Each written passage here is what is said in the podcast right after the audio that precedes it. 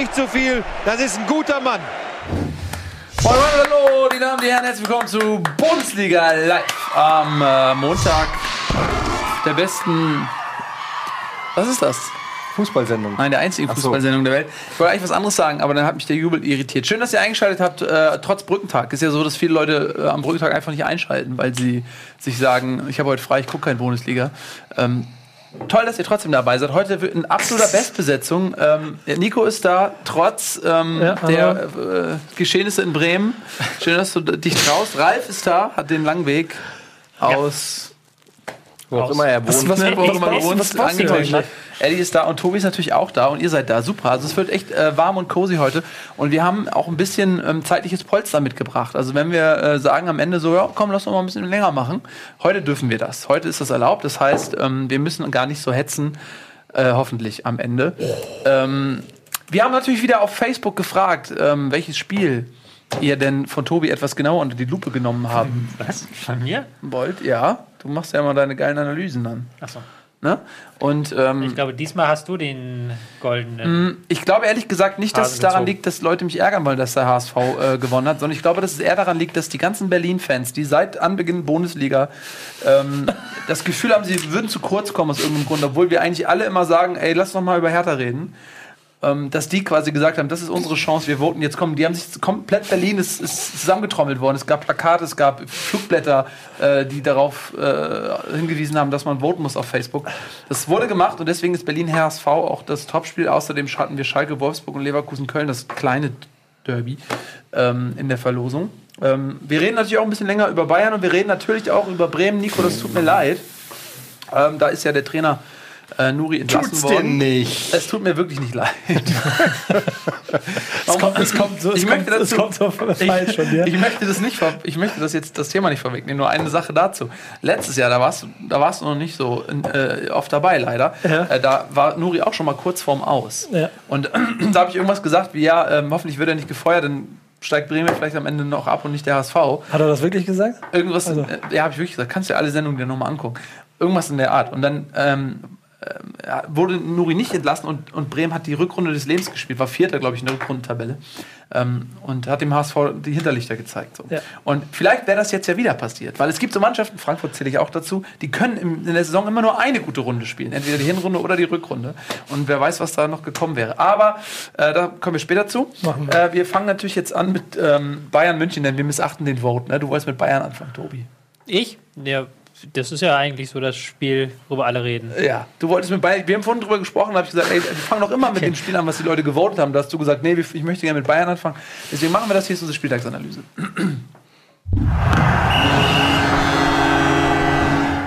Das stimmt gar nicht. Wir fangen gar nicht immer mit dem Spiel an. Wie du mich jetzt hier schlecht dastehen lässt vor unseren Millionen Zuschauern. Ja, gut. Ähm, Aber ich bin interessiert dran. ja, ich bin auch interessiert. Denn Bayern München hat ja gespielt gegen Leipzig, das zweite Spiel ähm, der, der großen Leipzig-Bayern-Saga ähm, nach dem Elfmeterschießen im Pokal. Jetzt also wieder mit glücklicherem Ausgang für Bayern. Ähm, eine Szene hat das Spiel im Grunde entschieden und das war eine rote Karte. Ja.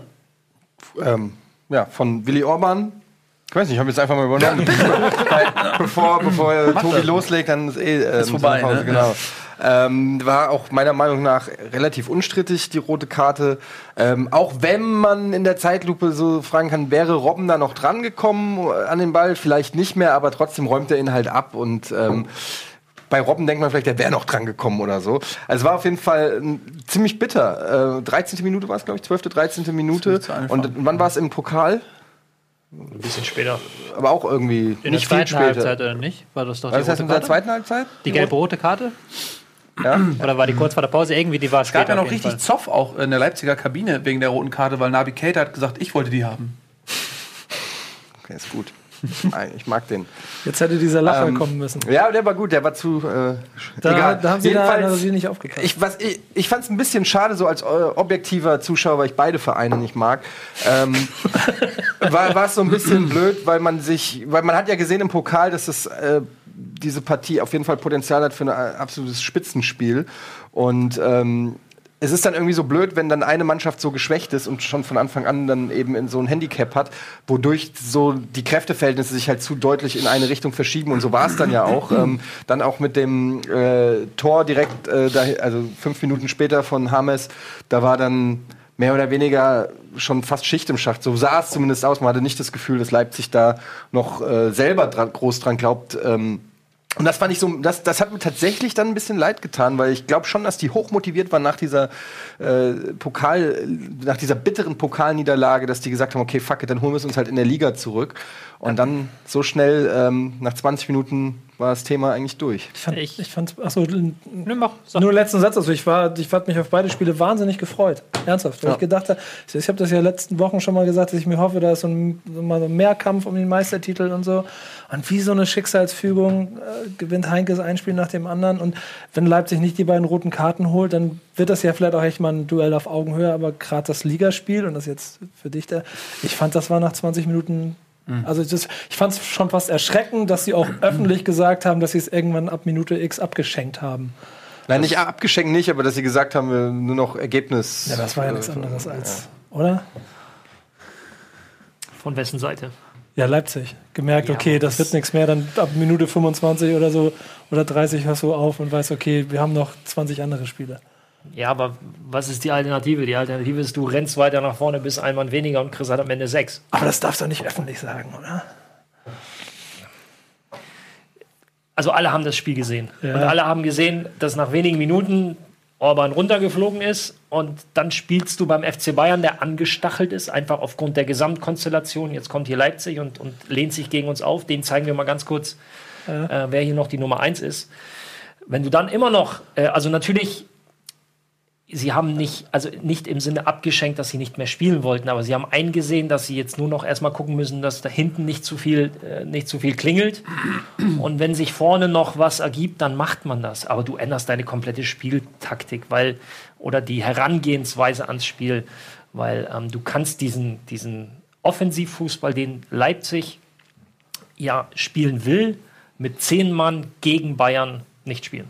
Meine These ist halt, dass die rote Karte im Endeffekt natürlich das Spiel entschieden hat, aber es wäre auch so, glaube ich, für Bayern ausgegangen. Weil dieser Angriff, der zu der roten Karte geführt hat, der war für mich so ein bisschen der Unterschied zu dem Spiel unter der Woche. Da war ja wirklich so ein richtig geiler Pass aus der Abwehr von, ich glaube, Martinez direkt auf Rudi in, zwisch, äh, zwischen die Linien, der den Ball dann perfekt mitgenommen und sofort weitergesteckt, durchgesteckt hat. Und solche Angriffe hat, hat Leipzig unter der Woche nicht zugelassen, weil sie da aggressiver waren und weil sie da kompakter an den Linien gestanden haben. Und die, da gab es schon zwei, drei Angriffe vor dieser roten Karte, die wirklich von den Bayern so gut gespielt waren. Das war halt auch so, dass es nicht so eine rote Karte war wie jetzt im Pokalspiel, die halt völlig Banane war, sondern das war halt eine rote Karte, die Bayern sich verdient hat, sagen wir es so, mit einem guten Angriff, ähm, weil sie halt einfach da diese rote Karte auch provoziert haben irgendwo. Und ich fand halt einfach, dass Leipzig nicht so aggressiv gewirkt hat und nicht so kompakt gewirkt hat wie noch in dem Spiel unter der Woche. Vielleicht auch noch wegen dem Spiel unter der Woche, weil sie halt da so viel laufen mussten und weil sie auch von Bayern natürlich einen auf die Bayern-münchigste Art so reingedrückt bekommen haben. Ich meine, Leipzig hat jetzt hat jetzt äh, wie oft gegen Bayern gespielt in der Geschichte? Fünfmal? Das war, nee, das war das vierte Spiel Das jetzt. vierte Spiel, dritte rote Karte. Und Bayern hat sie schon in jeder möglichen Form gedemütigt. So, also in äh, 3-0 im ersten Spiel, das zweite Spiel nach 4-2 Führung geholt, im Elfmeterschießen und jetzt nach 10 Minuten rote Karte einmal die 90 Minuten laufen lassen. Die sind doch jetzt schon geschädigt fürs Leben quasi. Die sind da, Ja. da, da, du bist ein anderer Verein und müssen das Jahrzehnte hinweg überarbeiten, um äh, erarbeiten, um sich so zu demütigen zu lassen von sich so ein Bayern-Trauma machen zu lassen. Und Leipzig Ja. hat alles, alles, was man erleben kann. dran, ne? in- Einige Leute sind seit Anbeginn der Bundesliga dabei, nur um von Bayern gedemütigt zu werden, vernünftig. Ja, ähm,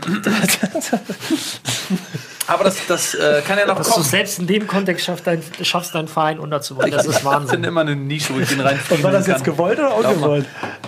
Was natürlich wie, wie ungewollt. Also es ist mir ungewollt rausgerutscht. Das ist einfach wie so, wie so ein, ja, es ist so ein HSV-Tourette, was ich eben mit mir rumschleppe. ähm, nee, ich weiß, warum, weiß, warum ich das mache, damit die anderen nicht mehr machen. Ähm, weil ich kriege auch seit, seit ich glaube, seit drei. Da ist, so ist es wirklich. Weil ich kriege seit drei, vier Jahren ja auch spieltäglich auf Twitter nur Sprüche über den HSV. Ich habe neulich einen Spruch mal gemacht, der halb gegen Cater war und halb gegen den FC Köln. Die Leute haben sich sehr empört. Und dann haben einfach, also die konnten nicht darauf, die sind nicht darauf klargekommen, dass ich einen Spruch über einen anderen Verein mache. Ähm, deswegen, ich mache das lieber über den HSV, dann, dann, dann ist alles cool. Ähm, Um Zurück vielleicht- zum Spiel. Um vielleicht nochmal einmal hier den Gesprächsfaden aufzunehmen von Nico. Ähm, ich hatte ja auch letzte Woche die Hoffnung gehabt, dass wir einen Mehrkampf haben und das ist so ein bisschen weg. Vielleicht hat noch dieses Spiel unter der Woche vielleicht ein bisschen Hoffnung gemacht, wo ja Leipzig dann auch zu 10 ganz gut mitgehalten hat und man gesehen hat, Bayern, okay, die hatten, obwohl sie einer mehr waren, bis zum Schluss nicht wirklich einen Chanceplus erarbeitet. Also das macht vielleicht noch Hoffnung. Das am Wochenende ist jetzt in dem Sinne auch schwer zu bewerten, wegen halt der roten Karte. Aber ich fand schon, dass die Bayern Sie waren zumindest sehr gut eingestellt. ja, Sie waren sehr gut eingestellt auf das, was sie erwartet und das, wo es, wo sich Möglichkeiten für sie ergeben könnten. Mal eine Frage jetzt zu den Bayern. Ähm, drei Jahre Pep Guardiola. Es war eine geölte Maschine. Sie ist jetzt nicht wirklich ähm, bis ans Champions League-Ziel damit gekommen, aber ähm, das war sehr, sehr souverän, zumindest auch in der Bundesliga. Dann kam Ancelotti und es knarzte und die Spieler haben gefremdet mit dem System ähm, und so eine gewisse Unzufriedenheit ähm, ist eingekehrt. Und jetzt ist wieder Heinkes da, der ja ähm, viele Spieler auch selber noch hatte. Also du hast hinten jetzt ähm, Boateng äh, und Hummels, der war Hummels war nicht unter Heinkes, aber ähm, es ist trotzdem alles eingespielt. Du hast Kimmich statt Lahm, aber äh, du hast natürlich Ribéry noch drin, du hast einen, einen Lewandowski war auch vor, vor Heinkes, aber du hast trotzdem diese Maschine irgendwie wieder. Ähm, sind die alle wieder in, in diese Guardiola, Guardiola, Guardiola Automatismen reingefallen? Ähm, oder ist das eher so eine mentale Geschichte, dass, dass, was du sagst, okay, das ist gar nicht vom, vom Spielverständnis gar nicht so viel anders als unter Ancelotti. Es ist eher so mental, dass sie sagen, okay, endlich ist der Knarzstiefel weg, jetzt kann ich wieder gut spielen. Ähm, das ist vielleicht, da kann Ralf gleich was zu sagen, aber ich glaube, ähm, Heinkes hat auf jeden Fall den Vorteil, dass er sich nicht beweisen muss. Ähm, er hat die Hälfte des Kaders schon ähm, auf seiner Seite, weil sie wissen, dass er gute Arbeit leistet, weil sie wissen, dass er sie besser macht. Das ist schon mal ein enormer Vorteil, wenn du reinkommst in eine neue Gruppe und dann wirklich schon Leute hast, auf die du dich verlassen kannst, ähm, die genau mal machen, was du erwartest. Und das andere ist halt, du merkst halt deutlich, dass da jetzt wieder ein Tick besser gearbeitet wird. Das ist das, was halt man über die Pressekonferenzen mitbekommt, wenn man mit äh, Journalisten redet, die jetzt beim Training sind, dass da wieder mehr, mehr Aggressivität im Training ist, dass da wieder mehr ähm, Anweisungen von außen kommen, dass dann nicht mehr so Larry, äh, Larifari klingt immer so heftig auf diesem Niveau, weil es auch unter Ancelotti kein Larifari war. Aber einfach, dass Das ist man mehr Zug im Arbeiten. Genau, dass man einfach genau sagt, okay, wenn ein Spieler zwei Meter im Pressing zu weit links steht, dass dann der Trainer anhält und sagt, stopp, du stehst zwei Meter zu weit links, du gehst darüber. Und dann wird es nochmal wiederholt, bis es funktioniert. Das sind halt diese Das Kleinigkeiten. Training dauert, hat man gelesen, eine halbe Stunde länger als unter Ancelotti. ja, das kann natürlich. Ja, aber tatsächlich wurde ja, also ich, man kann das natürlich selber schwer beurteilen, wenn man nicht beim Training dabei ist und so, aber ähm, von Konditionsproblemen bei den Bayern gesprochen. Was glaube ich, weiß ich, ich habe noch nie von dem, bei den Bayern von, von Konditionsproblemen gehört. in Weil der- die ja nie laufen mussten unter Guardiola. ja, generell, weil sie in der Regel, naja, der Ball schon besser läuft bei meiner Ja, an- anderen. Mannschaften. Ne? Ja, nicht nur unter Guardiola, auch schon davor. Also es ist ein, eines der wenigen Dinge, die man selten über die Bayern hört, aber dieses Mal hört und äh, man ja auch dann mit, den Verlet mit dem Verletzungspech, das die haben, mit, mit Müller, Ribery und, und jetzt auch Lewandowski wieder und weiß ich nicht was, dass man da dann schnell natürlich ähm, dazu kommt und sagt, das lag vielleicht auch am Training. Aber das, ist natürlich, das wird von außen so gesagt, aber das das ist lass schwer mir, das, lass mir gleich mal von, von Ralf beantworten. Ähm, denn was ich euch auch noch fragen wollte, Alles was haltet ihr eigentlich von äh, Kommerzialisierung im Fußball, aber das erst nach der Werbung?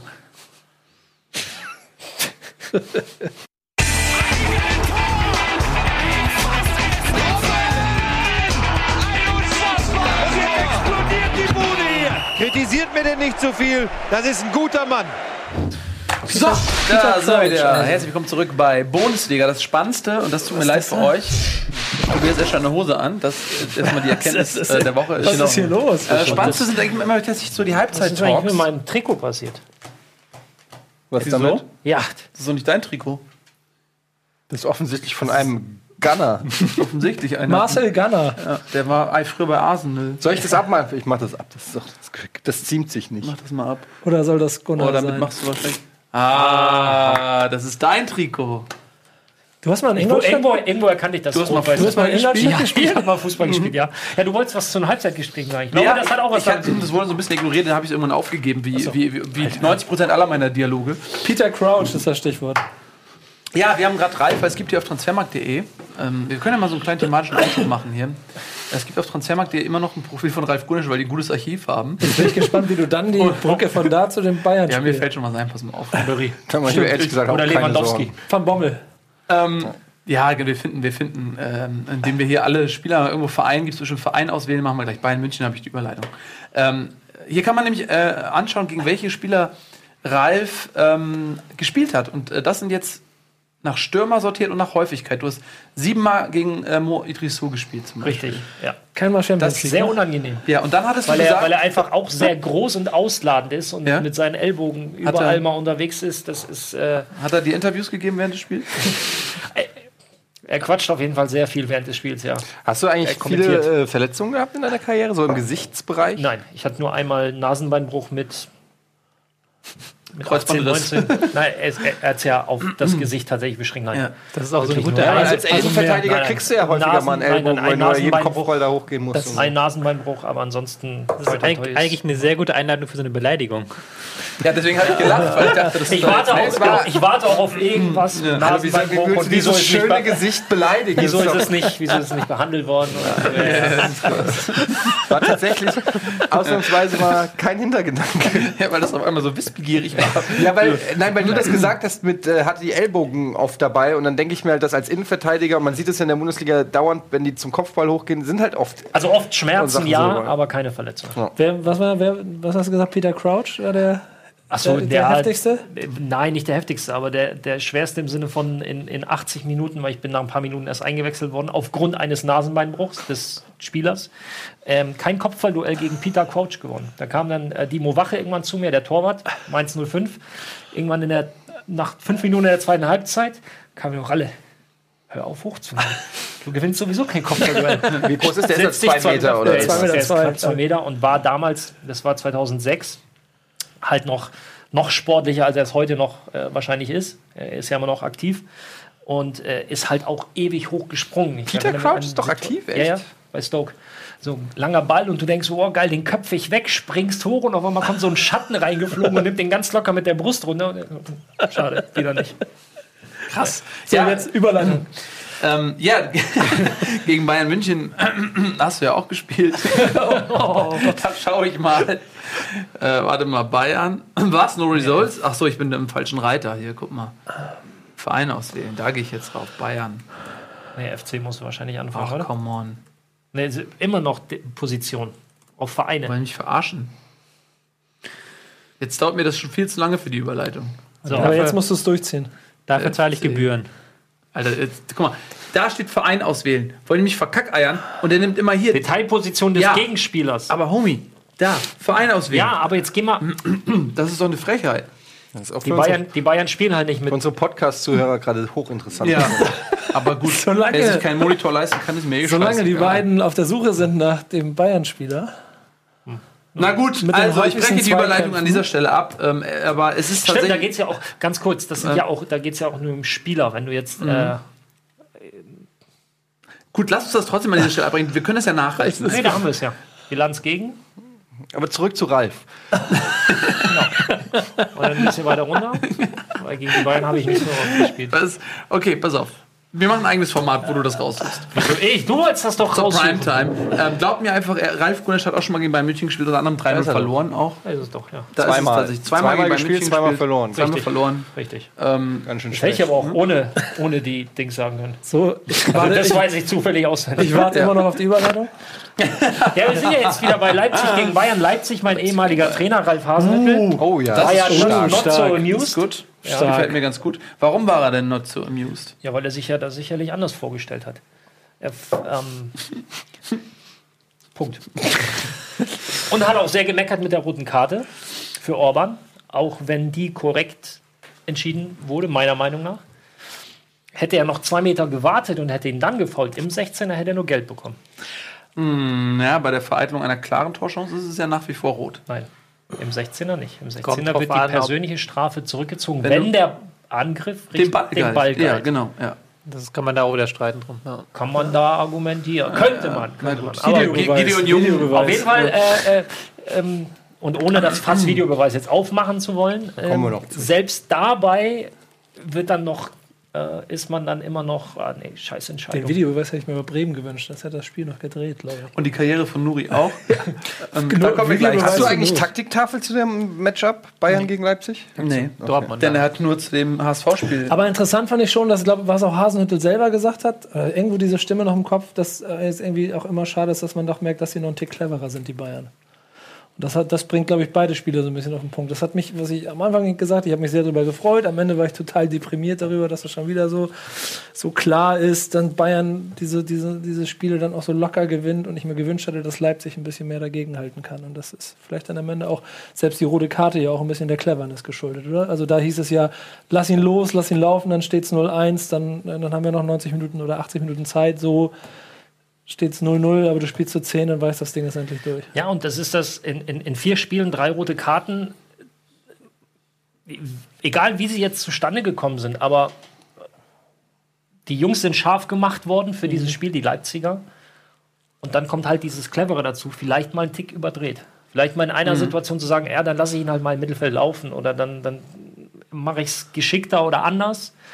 Aber wir bleiben halt zu elft. Was halt ganz interessant ist, es gibt ja auch Trainer, die das gar nicht machen. So. Also ich kenne zum Beispiel die Geschichte, den Gegner, die eigene Mannschaft aufzuheizen. Ich kenne zum Beispiel die Geschichte von Jupp Heynckes, dass der vor dem Champions League-Finale keine einzige emotionale Rede gemacht hat, sondern wirklich nur die Jungs runtergeholt. So.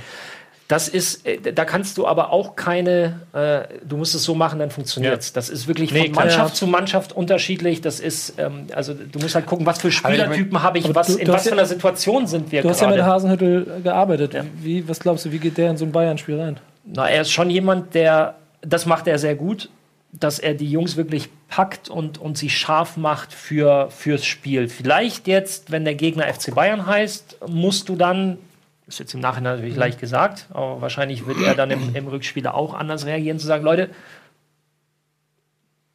macht mal, äh, seid zumindest ein bisschen geschickter. Also die emotionale Ansprache, die kann er.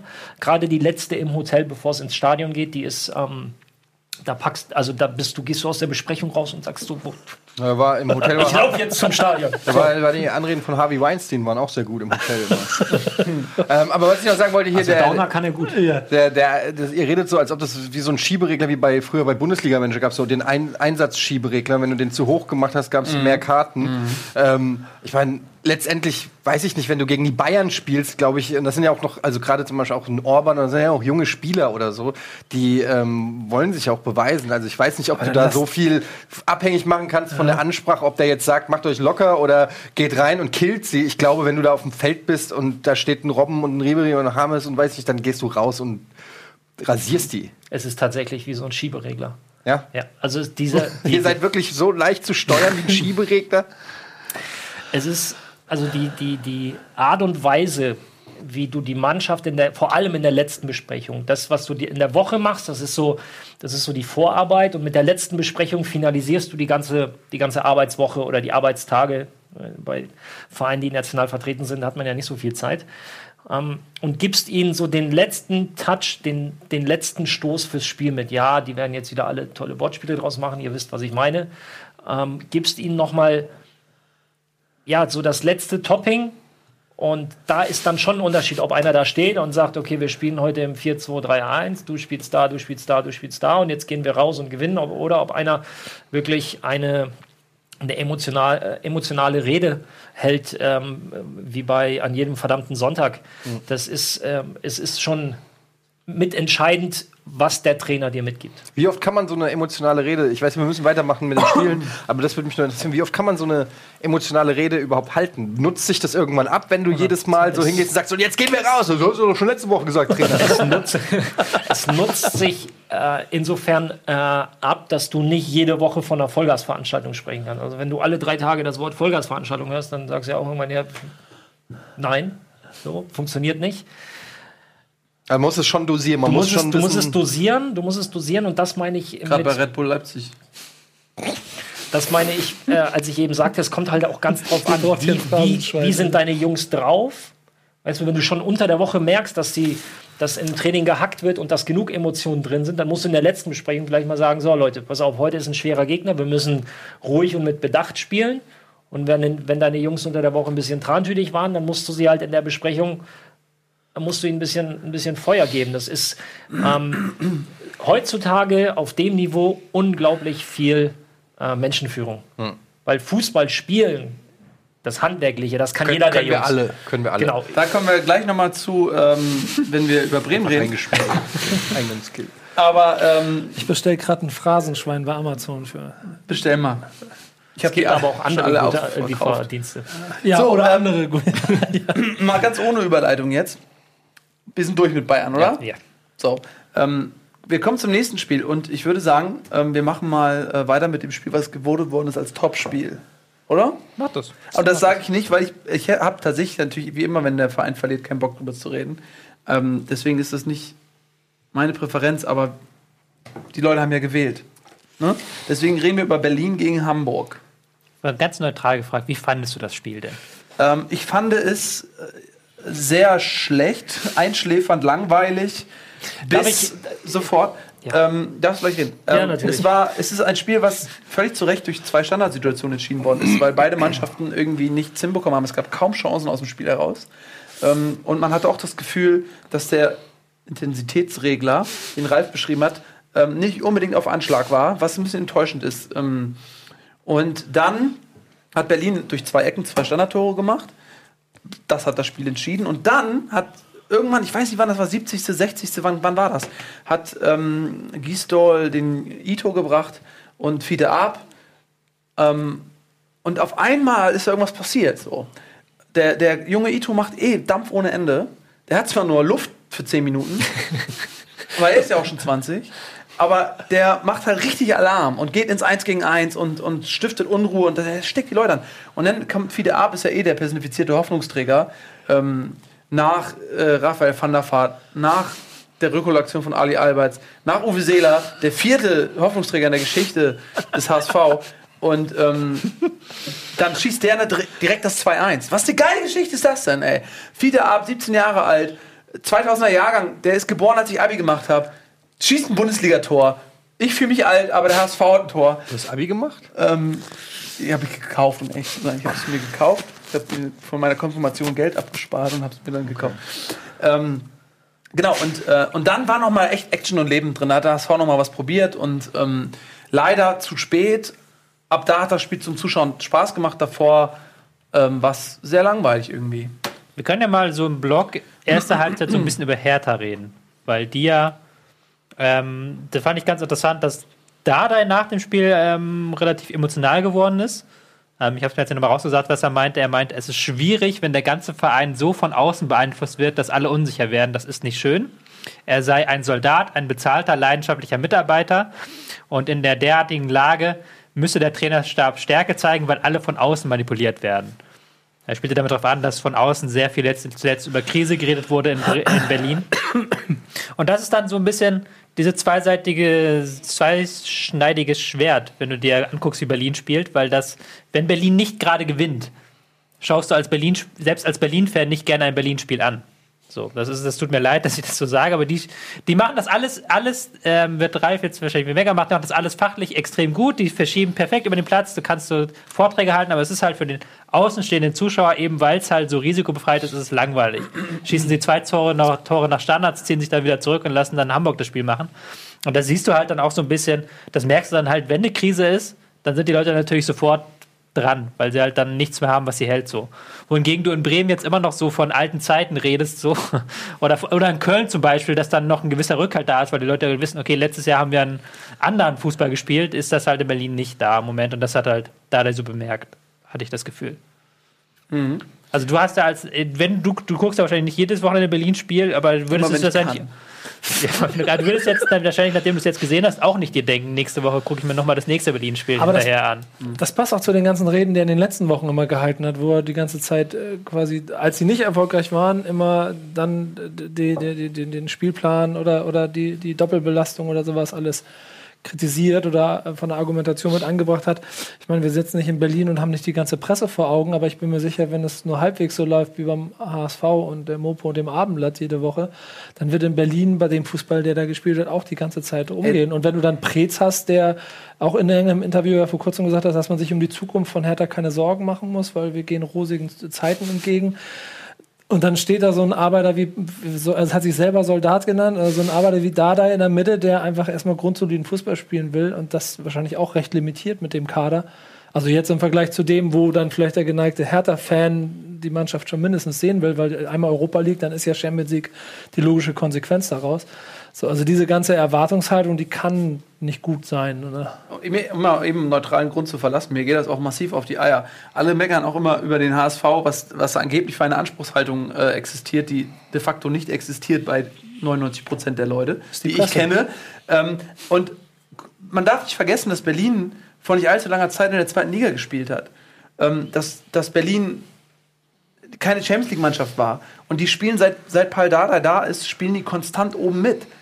Und das ist eine Sensation. Das kann man überhaupt nicht hoch genug bewerten. Jetzt glaube ich dir, dass du dir demnächst gerne Hertha anschaust. Nein, es ist wirklich langst du so. die- Ich weiß, Nein, dass, das- das macht, also mir macht das keinen Spaß, Berlin-Spiele zu gucken, weil die für das neutrale Auge nicht genug Spektakel bieten. Ja, vor allem so, 35.000 aber im aus, Stadion. Als, aus HSV-Sicht würde ich viel dafür geben, ähm, wenn ich einfach nur die Trikots tauschen würde und ich würde das sehen, was Berliner im Olympiastadion sehen, trotz fucking Tatanbahn, ähm, dass die seit Jahren immer um europäische Wettbewerbe mitspielen. Das ist für mich eine fucking Sensation, was, was Paldada in Berlin geleistet hat. Und dann hier rumzunölen, weil, weil mal, oh, jetzt haben wir mal eine kleine Ergebniskrise oder, oder was auch immer. Oder ey, jetzt müssen wir zweimal die Woche ins Stadion kommen, weil wir auch Euroleague spielen. Das, das ist mir unangenehm im, im Gehirn. Was, was ist, was soll das? Ich verstehe es nicht. Ich weiß schon, dass ich da einen anderen Geschmack habe. Das ist wahrscheinlich wie bei diesen Filmexperten, die halt äh, pro Tag fünf Filme gucken und dann irgendwann experimentellen Scheiß mögen, weil sie halt das andere alles schon hundertmal gesehen haben. So geht es mir so bei Fußballclubs, so Hertha.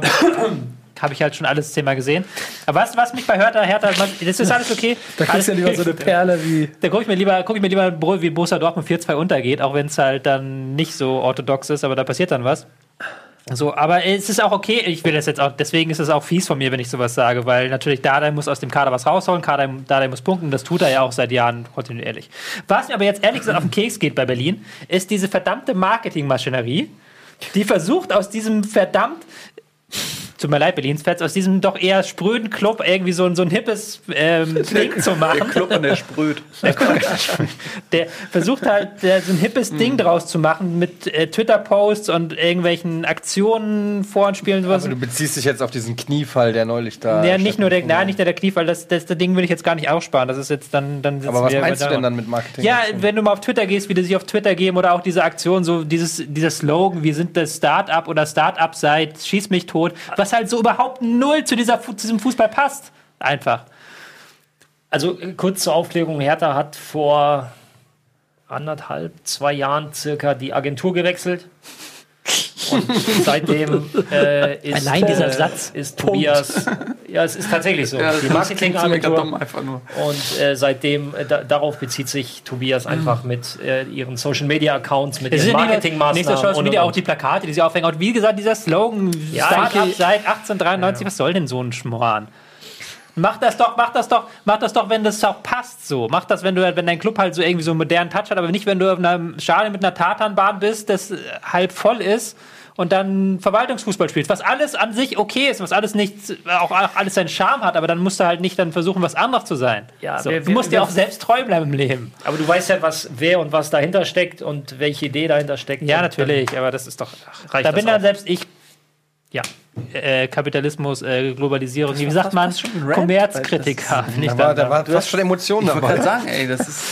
Was ist denn los? Kannst du mal, kannst, kannst du mal ganz kurz deine, deine Haare an der Ohrenspitze, ich will mal sehen, ob deine Ohren lang sind.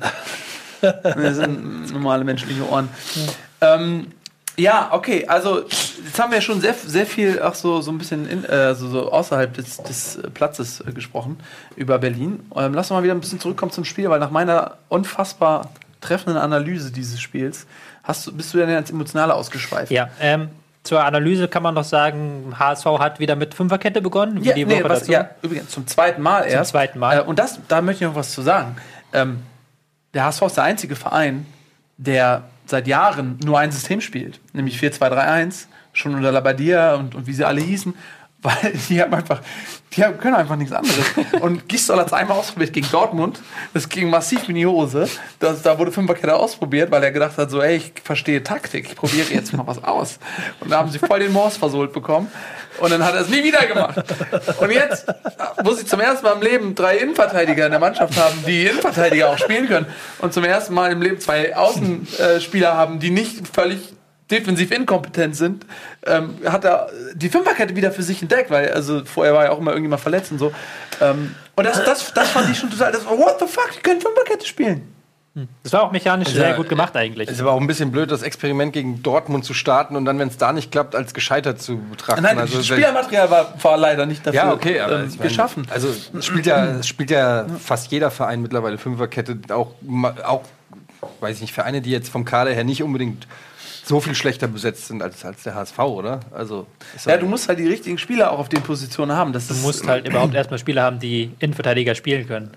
Das war am Anfang der Saison. jede hatten Mannschaft sie- braucht hatten sie- Innenverteidiger, Ja, also. Anfang der Saison hatten sie ja niemanden, als dann äh, Papadopoulos gefehlt hat. Da haben sie dann irgendwie probieren müssen, dass das überhaupt zwei Innenverteidiger Ja, aufbekommen aufs aber, Feld. ja. Also wie gesagt, die Eintracht hat dann eine Hasebe äh, in, in die Fünferkette genommen oder so. Ist auch kein gelernter Innenverteidiger. Insofern glaube ich schon, dass es, äh, dass man das auch mit dem Kader vom HSV äh, spielen kann. guckst nicht so viele Spiele. Vom HSV?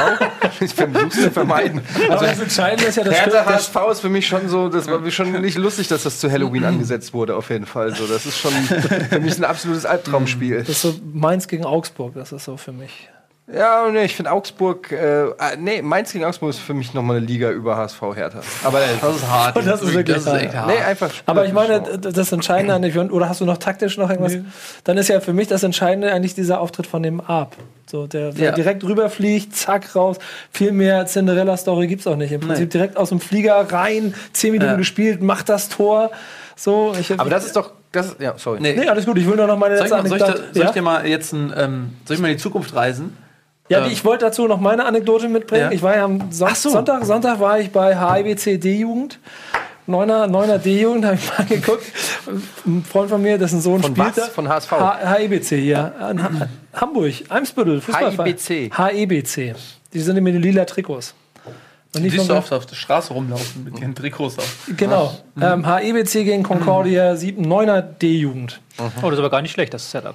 Ja, es war ganz nett. War ein ganz nettes Spiel. 4-1 für HEBC, ziemlich klares Ding. Der, der Sohn von meinem Freund hat auch ein Kopfballtor gemacht, alles gut. Helmpeter war auch da. Ihr kennt alle Helmpeter, ihr sicherlich. Du kennst den Helmpeter? Helmpeter ist der ja, Typ ja, mit dem ja, Helm, ja, Fahrrad, ja, der ja, ja. immer, immer wenn beim HSV Krise ist, wird Helmpeter interviewt und der erklärt die Krise. Kann ich vielleicht da kurz einsteigen? Vielleicht kennen, kennen Leute, die aus Hamburg kommen, kennen ihn vielleicht nicht. Das Ey, ihr ist müsst halt, mal nach Helmpeter googeln, wirklich, weil das ist der Typ. Ja, das ist, Wenn du äh, wissen willst, was beim HSV nicht in Ordnung ist, dann frag Helmpeter, er hat immer die Antwort. ich bin ja hier ab und zu beim HSV, wenn ich mal Lust oder Zeit habe, habe ich. Ähm, du guckst ja nicht ernsthaft HSV-Training an. Doch, habe ich mal ab und zu mal gemacht. Oh, Und dann ist immer Helmpeters immer da. Und wo eine Kamera ist, kannst du da halt die Ohren aufstellen, dass Helmpeter auf sein Fahrrad sich setzt, Helm aufsetzt und dann zu der Kamera hinsprintet. Ja. Und bei diesem Hai, Er hat auch zugesagt, mal hierher kommen zu wollen. Ich habe die Nummer. ja, dann lass uns, dann hol ihn mal bitte Hol mal her. Helmpeter her, ey. Weil er hat nämlich, er hat, TV Äh, Total. Gunnar, da kann ich nicht. lass mich hab mal eine ja Geschichte. gesagt. ich habe lange Darf ich ausgeholt. deine Geschichte, die, die hat jetzt einen Orden verdient, als die am häufig, häufigst unterbrochen worden Ja, aber ich muss sie Geschichte. zu Ende bringen. Ja, bitte tu es. Was wolltest du? Nein, ich wollte nur sagen, dass deine Geschichte ständig unterbrochen wird. Und das habe ich gesagt, indem ich deine Geschichte unterbreche. Ähm, ich habe den roten Faden immer noch, denn die Geschichte kommt ja jetzt. Er hat Welche? die Lösung für den HSV. Erzähl Fiete. Arp hat einen Marktwert von 150 Millionen Euro. Damit ist der Verein saniert. Ein Jahr Vertrag. Der wird nächstes Jahr verkauft, Ja. Verein ist saniert und dann ist Neustart. Es läuft der Vertrag nicht Ende der Saison aus. Nee, nein, jetzt, das ist ist 2019. Ich 2019. habe ich hab bei transfermarkt.de Aber geguckt, reichen er hatte recht. 150 Millionen? Nein. Okay. Also ich habe geguckt, Marktwert im Also Moment, nicht für, aber für ein Jahr- aber für ein nicht Jahr für ungefähr. Den Marktwert im. Moment 500.000. Ja, Laut Transfermarkt.de, ja, die aber- können sich auch irren. Ja, Also Transfermarkt.de. insofern, du, also für jeden HSV, es ist die, die Sache ist geritzt. Ja, ich weiß. 150 Millionen Deswegen sind auch alle so gelassen. Deswegen lachen die auch über die Bilanz, äh, die genau. jetzt veröffentlicht wurde. Deswegen sagen die alle keine Panik, Leute, wir haben es unter Kontrolle. da steht Fiete Arp noch nicht Da drin. steht Fide Ab noch nicht drin. Den haben wir noch nicht reingeschrieben. Ähm, ja, ähm, Fide Ab hat Vertrag bis 2019. Wenn er so weiter gehypt wird, dann Es ist halt einfach, stell dir vor, du hast eine Freundin und du bist echt lang mit der zusammen. Stell dir vor, ja. Und du fühlst dich so, so ein bisschen vor. loyal auch zu der Freundin, aber du weißt so, eigentlich ist sie nicht, sie hat nicht deinen Marktwert, weil ihr habt euch kennengelernt, da wart ihr beide vielleicht noch in der Pubertät oder so und du hast dich gut entwickelt und sie hat sich nicht so gut entwickelt irgendwie und du, und du bist vielleicht irgendwie so eine, so eine, so eine 9 oder vielleicht so eine 10 und, und sie ist eher irgendwie so eine 2 oder 3 und du denkst, okay, jetzt bin ich schon seit 10 Jahren mit der zusammen, ich kenne die Eltern ganz gut aber du siehst die anderen Frauen auf der Straße, die dir schöne Augen machen. Und jetzt frage ich, wie lange bleibst du aus Loyalität? Bleibst du denn bei deiner Freundin? Seit wie lange bist du mit deiner Freundin zusammen? Ähm, oh Gott, das ist ewig her. 44 Jahre. Nein, Damals noch nein, beide jung. Ist wieder ab jetzt die neun oder? Was ich sagen wollte, ist viele A. Der hat ein Jahr Vertrag. So, und mit einer Freundin hast du nicht einen Jahr Vertrag, da kannst du jederzeit gehen. Und wenn ich, ich weiß nicht, wie, ob der den Vertrag nochmal erneuern, erneuern möchte mit seiner. Also, Warum sollte er? exakt, das ist mein. Warum sollte er? Und ich hoffe sehr, dass der Junge sagt: Mensch, ich bin Hamburger Jung, irgendwie ich komme hier aus Bad Segeberg oder was. Und ich. ich, Ey, ich Aber jetzt mal unabhängig Stürmer, davon, Jan aber jetzt, heißt. ja, aber jetzt mal unabhängig davon, wie der heißt und wo der we- hinwechselt und für wie viel, finde ich, ist das so erstmal cool. Du hast mit Ito schon angesprochen und mit Ab, ähm, dass das zwei hoffnungsvolle Talente sind, die da in den Reihen vom HSV sind. Und ich glaube, wir werden auch in den kommenden Wochen die mal vielleicht in der Startelf sehen. Und äh, dann gilt es eh erstmal für die jungen Spieler überhaupt erstmal Leistung in der Bundesliga ähm, häufiger zu beweisen, weil das war jetzt zwar also das Tor war auch 80% Glück und 20% Skill, sa- Arp. Ähm, und äh, davon abgesehen ähm, finde ich das aber gut.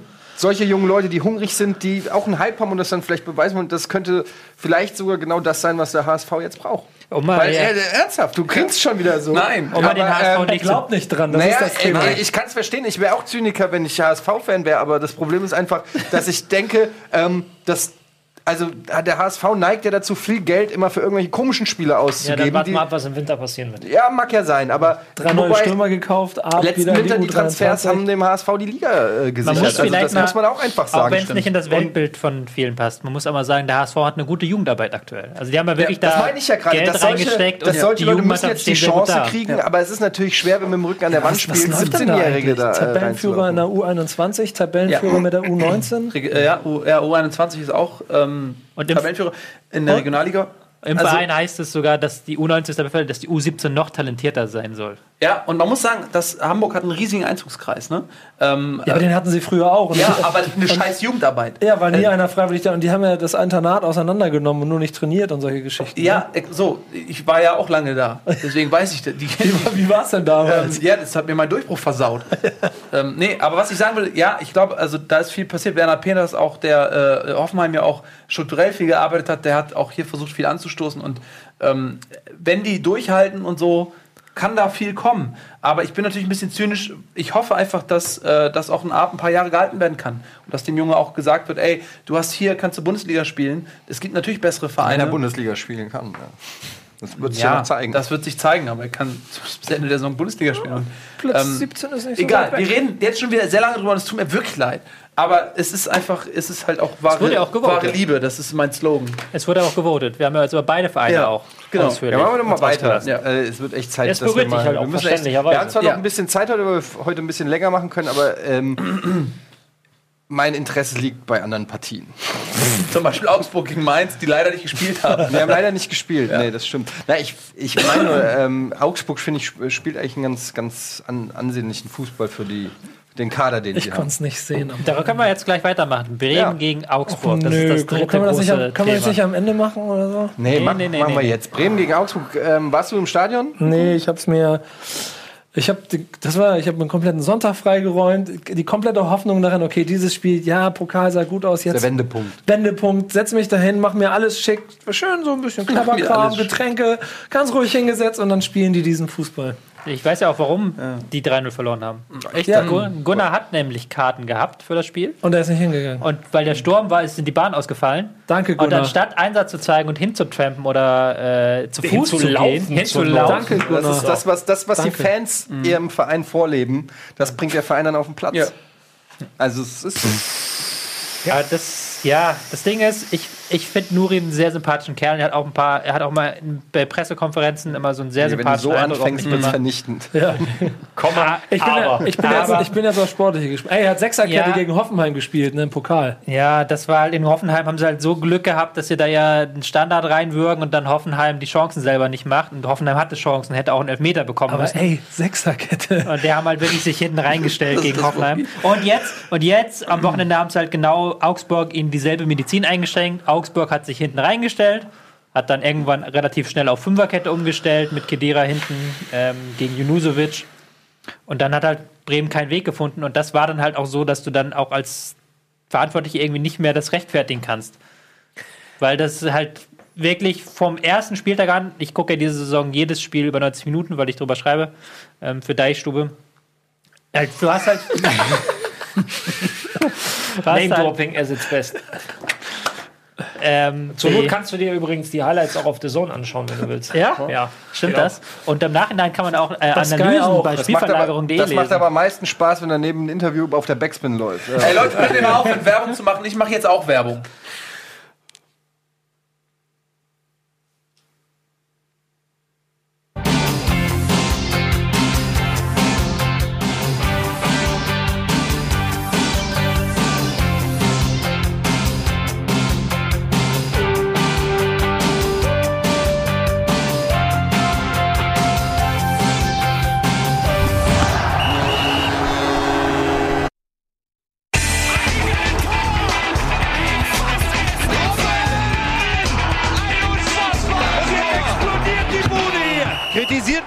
Zu viel. Das ist ein guter Mann. Also, ich habe hier jedes Spiel von Nuri gesehen. Ja. Ihr habt mich ja einfach Ich wollte die Zuschauer begrüßen, aber das müssen, wir, Schleichwerbung. das müssen wir eigentlich gar nicht machen. Die ähm, sind ja immer hier, die gehen ja auch eh nicht. Ja, ihr guckt doch sowieso Ja, den Es ganzen werden Tag auch hier. immer mehr. Ähm, Millionen. Ihr seid doch sowieso. Habt dann nichts anderes zu tun. Ähm, Nuri hat halt sich von, das, die Mannschaft hat sich unter Nuri von Spiel zu Spiel verschlechtert halt. Ähm, Ansätze, die am Anfang der Saison noch halbwegs da waren, gerade im Spiel mit Ball, die auch da noch nicht über, schon nicht überragend waren, aber die haben sich nach und nach immer verschlechtert. Und dieses Fundament, diese defensive Stabilität, die am Anfang der Saison noch da war, die fehlt jetzt. Also man kann halt nicht nur sagen, dass die Ergebnisse nicht stimmen, sondern es ist so ein ganz klarer Negativtrend auch in den Leistungen zu erkennen gewesen, die jetzt natürlich bei 0 zu 3 gegen Augsburg ohne Chance überhaupt nicht mehr zu übersehen war. Und da wird es dann halt auch schwierig, das irgendwie zu rechtfertigen, dass der Trainer bleibt. Mein Knackpunkt ist das Gladbach-Spiel gewesen. Und deine, deine, das, das, 0, das 0 zu 2 zu Hause gegen Gladbach. Äh, die erste Halbzeit. Ja, und auch dein, deine Analyse dazu mit Stichwort, der Code ist so ein bisschen geknackt, weil davor sah bei Bremen alles für mich immer danach aus, dass sie es irgendwie mit den dann doch limitierten Mitteln und mit einem Kruse in der Rekonvaleszenz geschafft haben, zumindest dieses sehr wackelige Konstrukt so aufzubauen, dass du nicht auf dem, du kriegst nicht von Bayern 6-0 auf dem Arsch, sondern du verlierst nur das 2-0. Du siehst da sogar ganz gut aus. Du holst einen glücklichen Punkt, äh, du holst einen unglücklichen Punkt, wo du vielleicht auch gewinnst. Aber es ist alles noch irgendwie so, worüber wir letzte Woche auch immer so dieses halb so kurz davor. Und ich hatte immer das Vertrauen darin, dass es irgendwie klappt. Und dann hat dieses, kam dieses Gladbach-Spiel, dann kam deine vernichtende Analyse. Und ich finde selber dann, da hast du auch gemerkt, okay, diese, diese Abwärtsspirale habe ich auch ge also gespürt, weil egal ob Kruse jetzt am Ende da war, das ist die erste Halbzeit gegen Köln, wo ich im Stadion war, das war einfach erschreckend. Das war wieder wie in alten Zeiten. Da waren Lücken, da, da fehlte irgendwie mir dieses, dieses Gefühl, dass der eine für den anderen laufen möchte, dass ich die ersten drei, vier Spieltage noch hatte.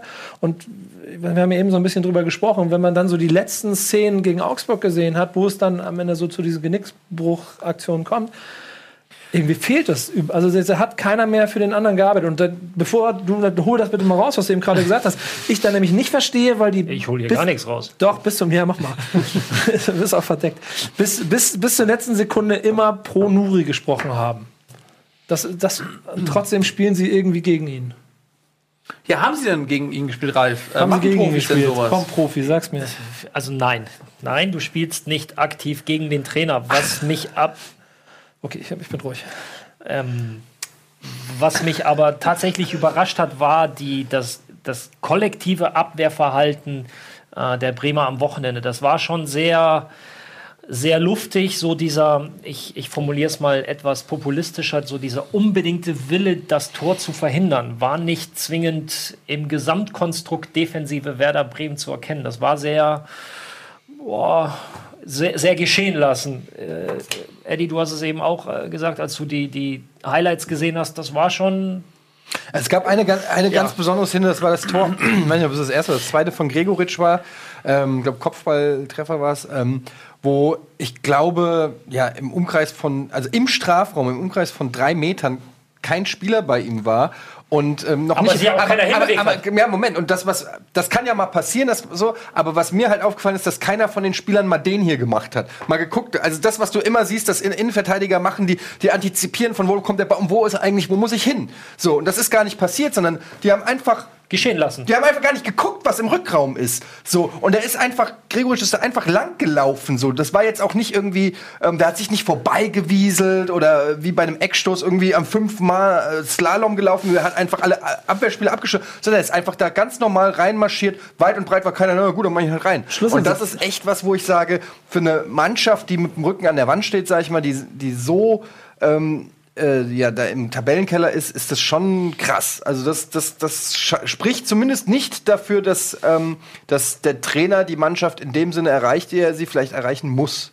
Ja, ich meine, da stehen so. drei Innenverteidiger auf dem Platz, die alle nicht klein sind. Und entweder Delaney ist zugeteilt auf Gregoritsch, dann finde ich das Quatsch, weil der ist anderthalb Köpfe kleiner gefühlt.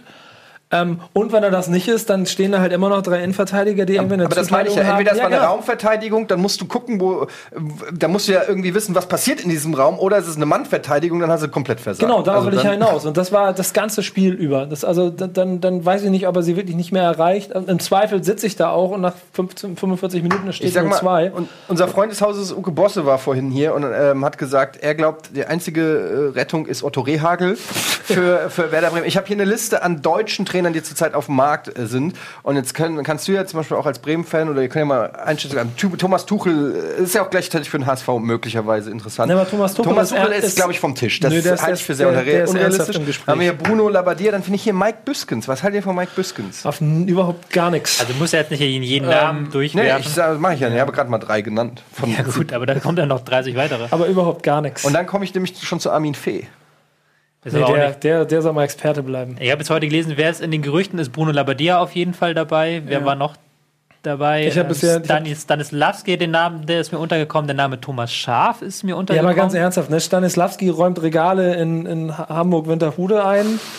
Aber der Rewe gehört ihm wenigstens. Ähm, Favorit Also- soll sein ähm, tatsächlich René Weiler, der bei ähm, Nürnberg mal war vor ein paar Jahren und letzte Saison Anderlecht in Belgien zum Meister geführt Champions hat. League-Erfahrung, das, wo Bremen halt auch hingehört. So. Ähm, Marcel Koller, glaube ich, noch Kandidat. Das sind so die Also ich, Kandidatenlage. also ich finde, finde das interessant, weil eigentlich klingt es überall so, dass Lavadier schon ein hausgemachter Kandidat ist, weil man kann ja, bei Bremen muss man ja auch immer ein bisschen Steigerung suchen und der war ja 96 bis 98 für drei Jahre oder zwei Jahre im Kader und ist, glaube ich, auch irgendwie einen Titel hat er auch mitgewonnen. Also, Also, kennt auch viele Spielerfrauen noch. genau, boah, wo hast du das denn her? Was? Das ist einfach ein. Ich Das hab, ist- ich hab, Warum, warum, Ralf, wisst, was, wisst ihr, wovon er redet? was ist das für eine Reaktion? Ich weiß auch nicht, das wovon er redet. Keine Ahnung. Ich habe mal eine Frage an Bin nur ein Ralf. bisschen unsachlich und jetzt zwar, gerade.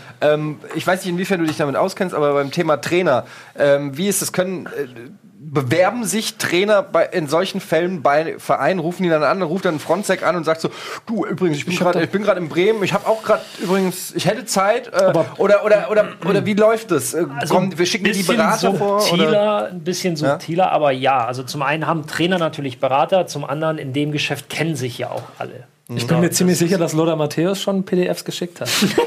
Nee, der hat Glaube tatsächlich nicht. letztens äh, in einem Interview hat er gesagt, dass er sich mit seiner Rolle sehr, sehr wohl fühlt und da auch gar nicht mehr wieder die Seiten wechseln möchte. Also der bleibt, ist, Wenn du bleibt so lange raus Weil bist, ist Auf, schwer, aufatmen bei Weil- Bayern München. aber zurück zur Ausgangsfrage. Weil Menschen 200 in Interviews ja auch immer die Wahrheit sagen. Ja. Die alle schon Lothar Matthäus holen wollten, aber er hat allen Riegel davor Genau. geschoben. Zurück, zurück zur Ausgangsfrage. Es kennen sich alle, das ist natürlich, es ist halt eine, eine, eine Welt, die, die Fußballwelt.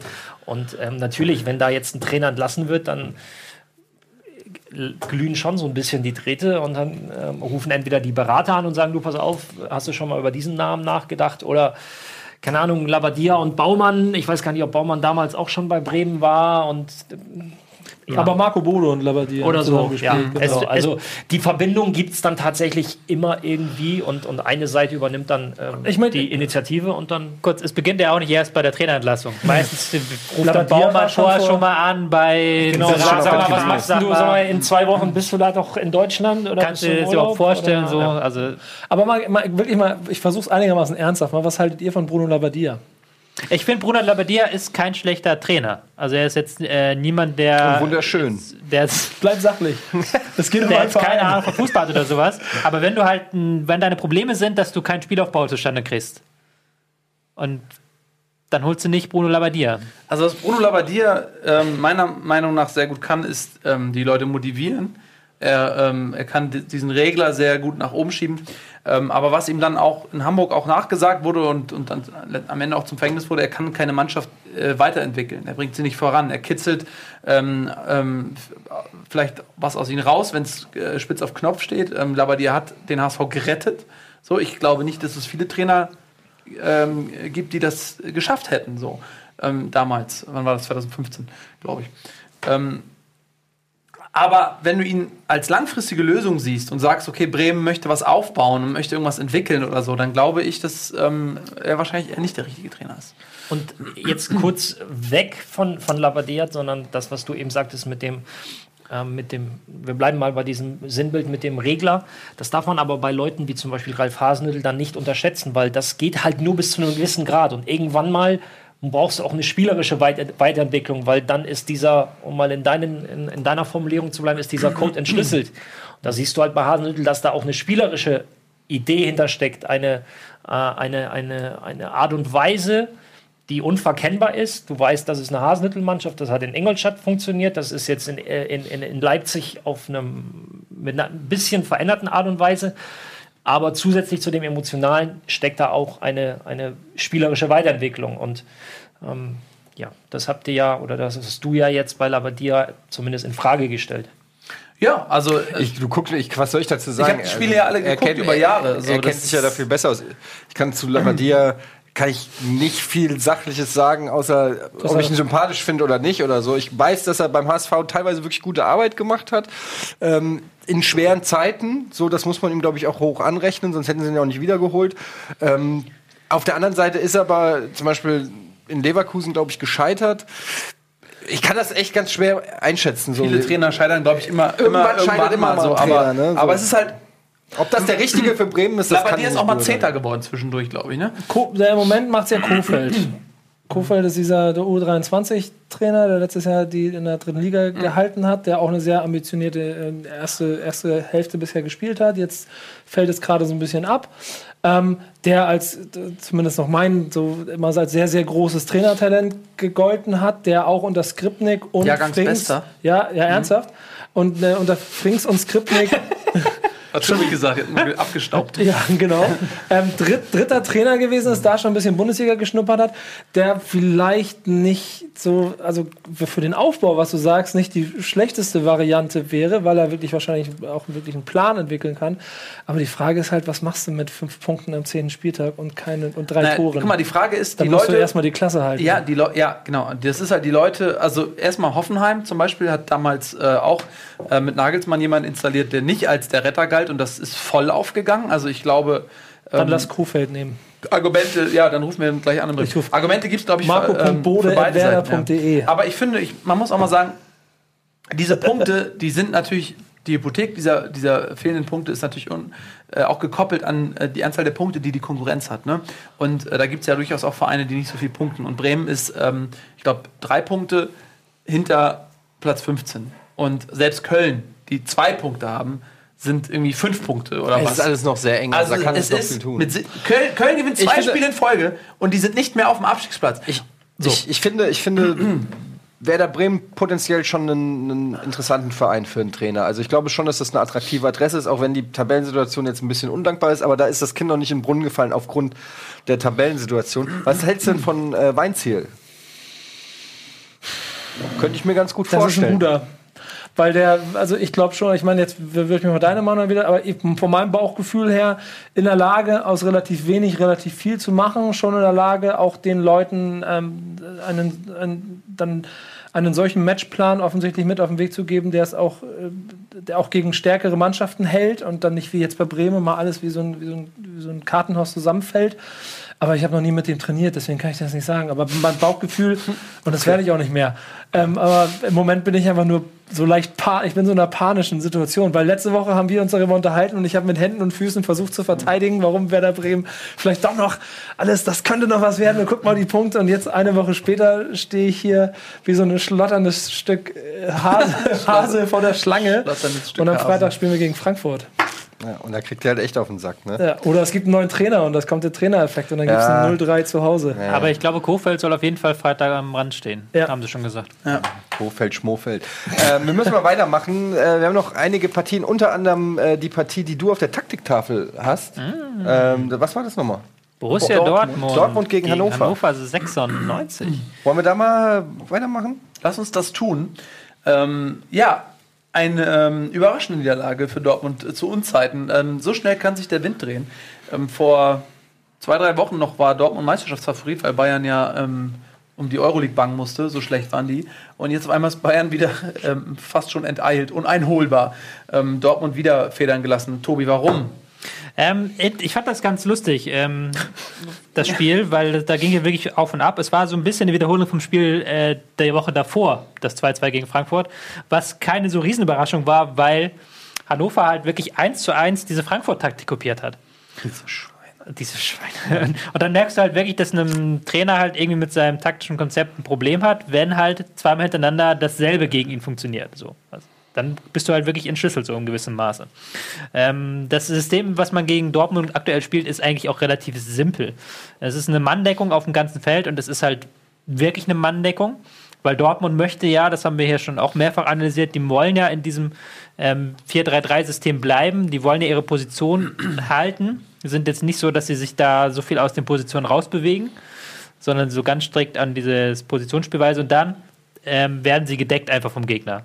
So hat das dann äh, Hannover 96 gemacht, dass sie halt wirklich überall auf dem Feld diese 1-1-Zuordnung machen. Was dann zunächst mal unorthodox aussieht, weil normalerweise spielst du so ein, ich weiß nicht, wie man es nennen soll, 3-4-1-2, das spielst du normalerweise nicht, weil du ähm, dann natürlich hier auf dem Flügel eine relativ offene Zone hast. Kann ich ja nochmal zeigen. Sieht man auch, wenn du hier im Mittelfeld stehen die ja relativ eng beieinander. Und dann hast du hier auf dem Flügel theoretisch relativ offene Zone, wo einer sehr viel ackern muss und keinen Sechser rausschieben kann. Ist gegen Dortmund nicht so schlimm, weil Dortmund da gar nicht erst hinkommt in diese Bereiche. Ähm, Dortmund hat keinerlei Anspielstationen. Ball muss lang geschossen werden. Was auch nicht unbedingt das Beste ist, was Dortmund spielen kann, weil Aubameyang hat viele tolle Stärken, aber er kann keine Bälle halten, kann keine Bälle festmachen. Dann zieht Hannover sich zusammen, erobert den Ball und dann setzt halt eigentlich dieses Gegenpressing ein, das Dortmund haben will. Also, dass die dann sofort nachsetzen. Ralf schüttelt vehement den Kopf. Also ja, es soll einsetzen. Es soll einsetzen, aber es tut es nicht, genau. Ähm, Vielleicht nochmal hier zurück zu Bild Nummer 4. Dass sie halt wirklich dann nach vorne rücken und draufgehen. Ähm, aber dadurch, dass halt da schon die Abstände jetzt so relativ groß sind, kriegen sie keinen Zugriff. Ähm, und bevor sie den Zugriff kriegen, macht es dann Hannover sehr geschickt. Die Stürmer gehen so ein bisschen nach außen und Klaus kommt so von hinten äh, nach vorne. Das hat letzte Woche Wolf sehr gut gespielt. Da hat der Wolf dann auch eine sehr gute Leistung gezeigt. Und diese Woche war es halt Hannover, äh, von Hannover ausgeliehen. von Hannover ausgeliehen, ja. Diese Woche hat Klaus gespielt, den ich fand nicht ganz so gut wie Wolf, aber diesmal war Bebu war sehr stark, hat da auch sehr viele Läufe gemacht, weil sie halt dann, wenn Dortmund diesen Zugriff nicht bekommt im Gegenpressing und dann die Abwehr vorrückt und du dann halt wirklich den, den guten Pass reinspielst und dann hast du halt, bist du durch. Aber wa- warum?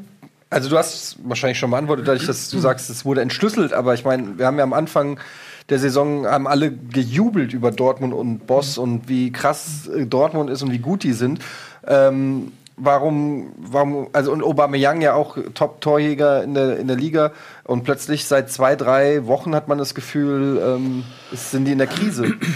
Du schaust dir ja an, wie spielt mein Gegner. In dem Fall, wie spielt Borussia Dortmund als die Mannschaft, die gegen Dortmund spielt. Und siehst die ersten zwei, drei, vier Wochen, wie sie gegen den Ball spielen, direktes Gegenpressing draufgehen. Und dann sagst du, okay, wie kann ich jetzt, was muss ich machen, damit ich eben nicht in dieses Gegenpressing gerate und den Ball direkt verliere? Heißt, wenn ich den Ball gewinne, fange ich nicht an, hintenrum vier, fünf, sechs Mal quer zu spielen, sondern suche den ersten Ball, nach Möglichkeit den ersten Ball in den Rücken der Dortmunder, da sie ja extrem hoch stehen.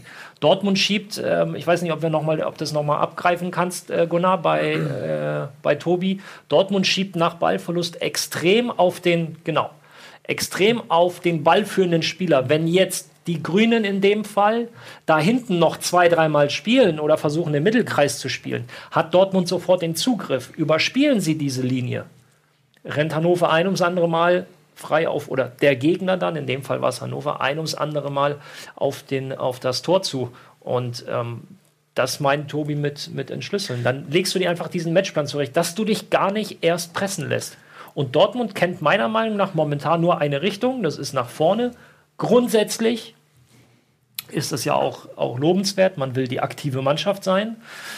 Allerdings sollte man halt nicht vergessen, dass hinten auch noch ein Tor zu sichern ist. Und äh, Trainer hat ja auch nach dem Spiel mal wieder das Defensiv- bzw. das Abwehrverhalten seiner Mannschaft kritisiert. Ich sehe halt zwei Probleme. Das eine Problem ist halt, dass dieses System, was jetzt Frankfurt und Hannover gespielt haben, das passt auch zu Frankfurt und Hannover. Also du kannst halt nicht irgendein System sagen seinen Spielern, das passt jetzt perfekt zwar gegen Dortmund, aber die Spieler können es nicht spielen. Aber das ist halt auch sehr nah daran, was Frankfurt spielt ja auch sonst immer sehr mannbetont im Mittelfeld und ähm, Hannover auch und dann kannst du es halt denen relativ leicht dann auch sagen, okay, wir spielen das heute so. Gladbach halt zum Beispiel. Gladbach, Gladbach würde halt, richtig, die würden ihren Sechser anspielen, Ja. der wird zur Seite prallen lassen und dann hat Dortmund wieder Pressingmöglichkeiten. Und die beiden Mannschaften jetzt haben es halt äh, wertfrei, aber einfacher gespielt. Das Und die haben halt auch vorne Stürmer, die dann den Ball halten. Jonathas hat das gut gemacht, ähm, Haller bei Frankfurt. Und die haben halt auch dann die, das hat dann halt gepasst. Also es waren unpassende Gegner für Dortmund. Und ich hatte auch das Gefühl, dass wenn du, sobald du bei so einem System ins Denken kommst, als Abwehrspieler und dann nicht mehr halt sofort diesen Es ist eine halbe. Sekunde. Es ist eine halbe Sekunde, aber sobald du da ein bisschen ins Denken kommst, ein bisschen in Zweifel kommst, funktioniert das nicht mehr. Und ich habe das Gefühl, dass diese Kritik von Bosch und Zorg schon richtig sind, dass das Zweikampfverhalten und einfach diese Überzeugung im Spiel gegen den Ball so ein bisschen gefehlt hat. Aber jetzt äh, reden wir also wirklich davon, Dortmund, ich weiß, wir haben noch nicht über die DFB-Pokalauslosung gesprochen, aber da treffen sie auf die Bayern möglicherweise aus im DFB-Pokal. Nächste Woche auch Bayern in der Bundesliga, ähm, Champions League ähm, auch schon mehr oder weniger raus. Ähm, das sind jetzt, da könnten jetzt in den nächsten Wochen noch, klar, das können auch alles Sachen sein, wo du drehst, ne? wenn du jetzt die Bayern in der Liga weghaust, Bayern im Pokal weghaust, dann dreht sich auch genau in die andere Richtung. Aber es kann jetzt auch äh, echt äh, dann schnell gehen für Boss, denke ich mal. Das ist dann die Frage, wie diese Leute das über ihm sehen. Also es kann tatsächlich so ein zorniger Ding sein. Erinnert mich sehr viel an diese Ära Zorniger. Also jetzt in gar nicht Stuttgart meinst du? in Stuttgart damals, als er dann auch sie eigentlich nicht schlecht angefangen haben, so hohes Pressing, aber dann immer schlechter wurden, quasi weil Gegner sie entschlüsselt haben und weil er stecken geblieben ist und weil die Spieler auch so ein bisschen die Hoffnung verloren haben. Ist jetzt die Frage, ob man da dieses, diese Reißleine zieht wie bei Stuttgart, was bei Stuttgart auch damals nicht gut gegangen ist. Oder ob man da halt jetzt sagt, okay, als Vereinsführung, wir gehen da weiter rein. Wir erwarten von den Spielern, dass sie das besser machen, dass sie das besser umsetzen. Das sind die zwei Szenarien, die ich da habe. Aber inwiefern ist denn jetzt ähm, Bosch mit einer Flexibilität gesegnet, vielleicht dann auch selbstkritisch zu erkennen, wo bin ich vielleicht ein bisschen zu stur, ähm, weil Dortmund, und das unterscheidet vielleicht Stuttgart und Dortmund auch, hat ja in der Vergangenheit unter Tuchel eben bewiesen, dass wenn sie was können, eben dieses sich auf jeden Gegner individuell einstellen. Ähm, da ist es ja nicht am Sportlichen gescheitert, sondern irgendwie am, am Menschlichen im Verein. Ähm, also inwiefern ist dann auch, weil ihr sprecht jetzt ja von den Spielern, von, de von deren Einstellung im Zweikampfverhalten, inwiefern ist dann auch der Trainer gefordert, sich zu hinterfragen? Ja, hast, hast du nicht letzte Woche das auch gesagt, dass, dass er auch in, in Amsterdam lange gebraucht hat, bis er. Haben wir darüber gesprochen? Da haben wir drüber gesprochen, ja, genau, genau. ja. Dass er da auch lange gebraucht hat, bis er sein System gefunden hat und am Ende steht er im Europa League-Finale. Und wenn in Dortmund holt man ihn ja sicherlich nicht. Also man weiß ja, wen man da geholt hat und dann wird man ja auch vorher über bestimmte Dinge gesprochen haben. Also ich glaube nicht, dass die da jetzt in, in, sofort in Panik verfallen werden, sondern also noch ein bisschen Vertrauen sollten sie schon haben in so einen Trainer, wenn sie ihn holen. Ich vielleicht noch mal aus einer vergangenen Station von äh, Peter Bosch, weil ich das habe das gerade recherchiert für mein Buch, da habe ich auch ein Kapitel über ihn drin. Wie heißt denn das Buch? Das Buch heißt Zeit der Strategen halt. Das sind so Wann das Porträts. denn? Wo kann man es bekommen? Das kann man überall.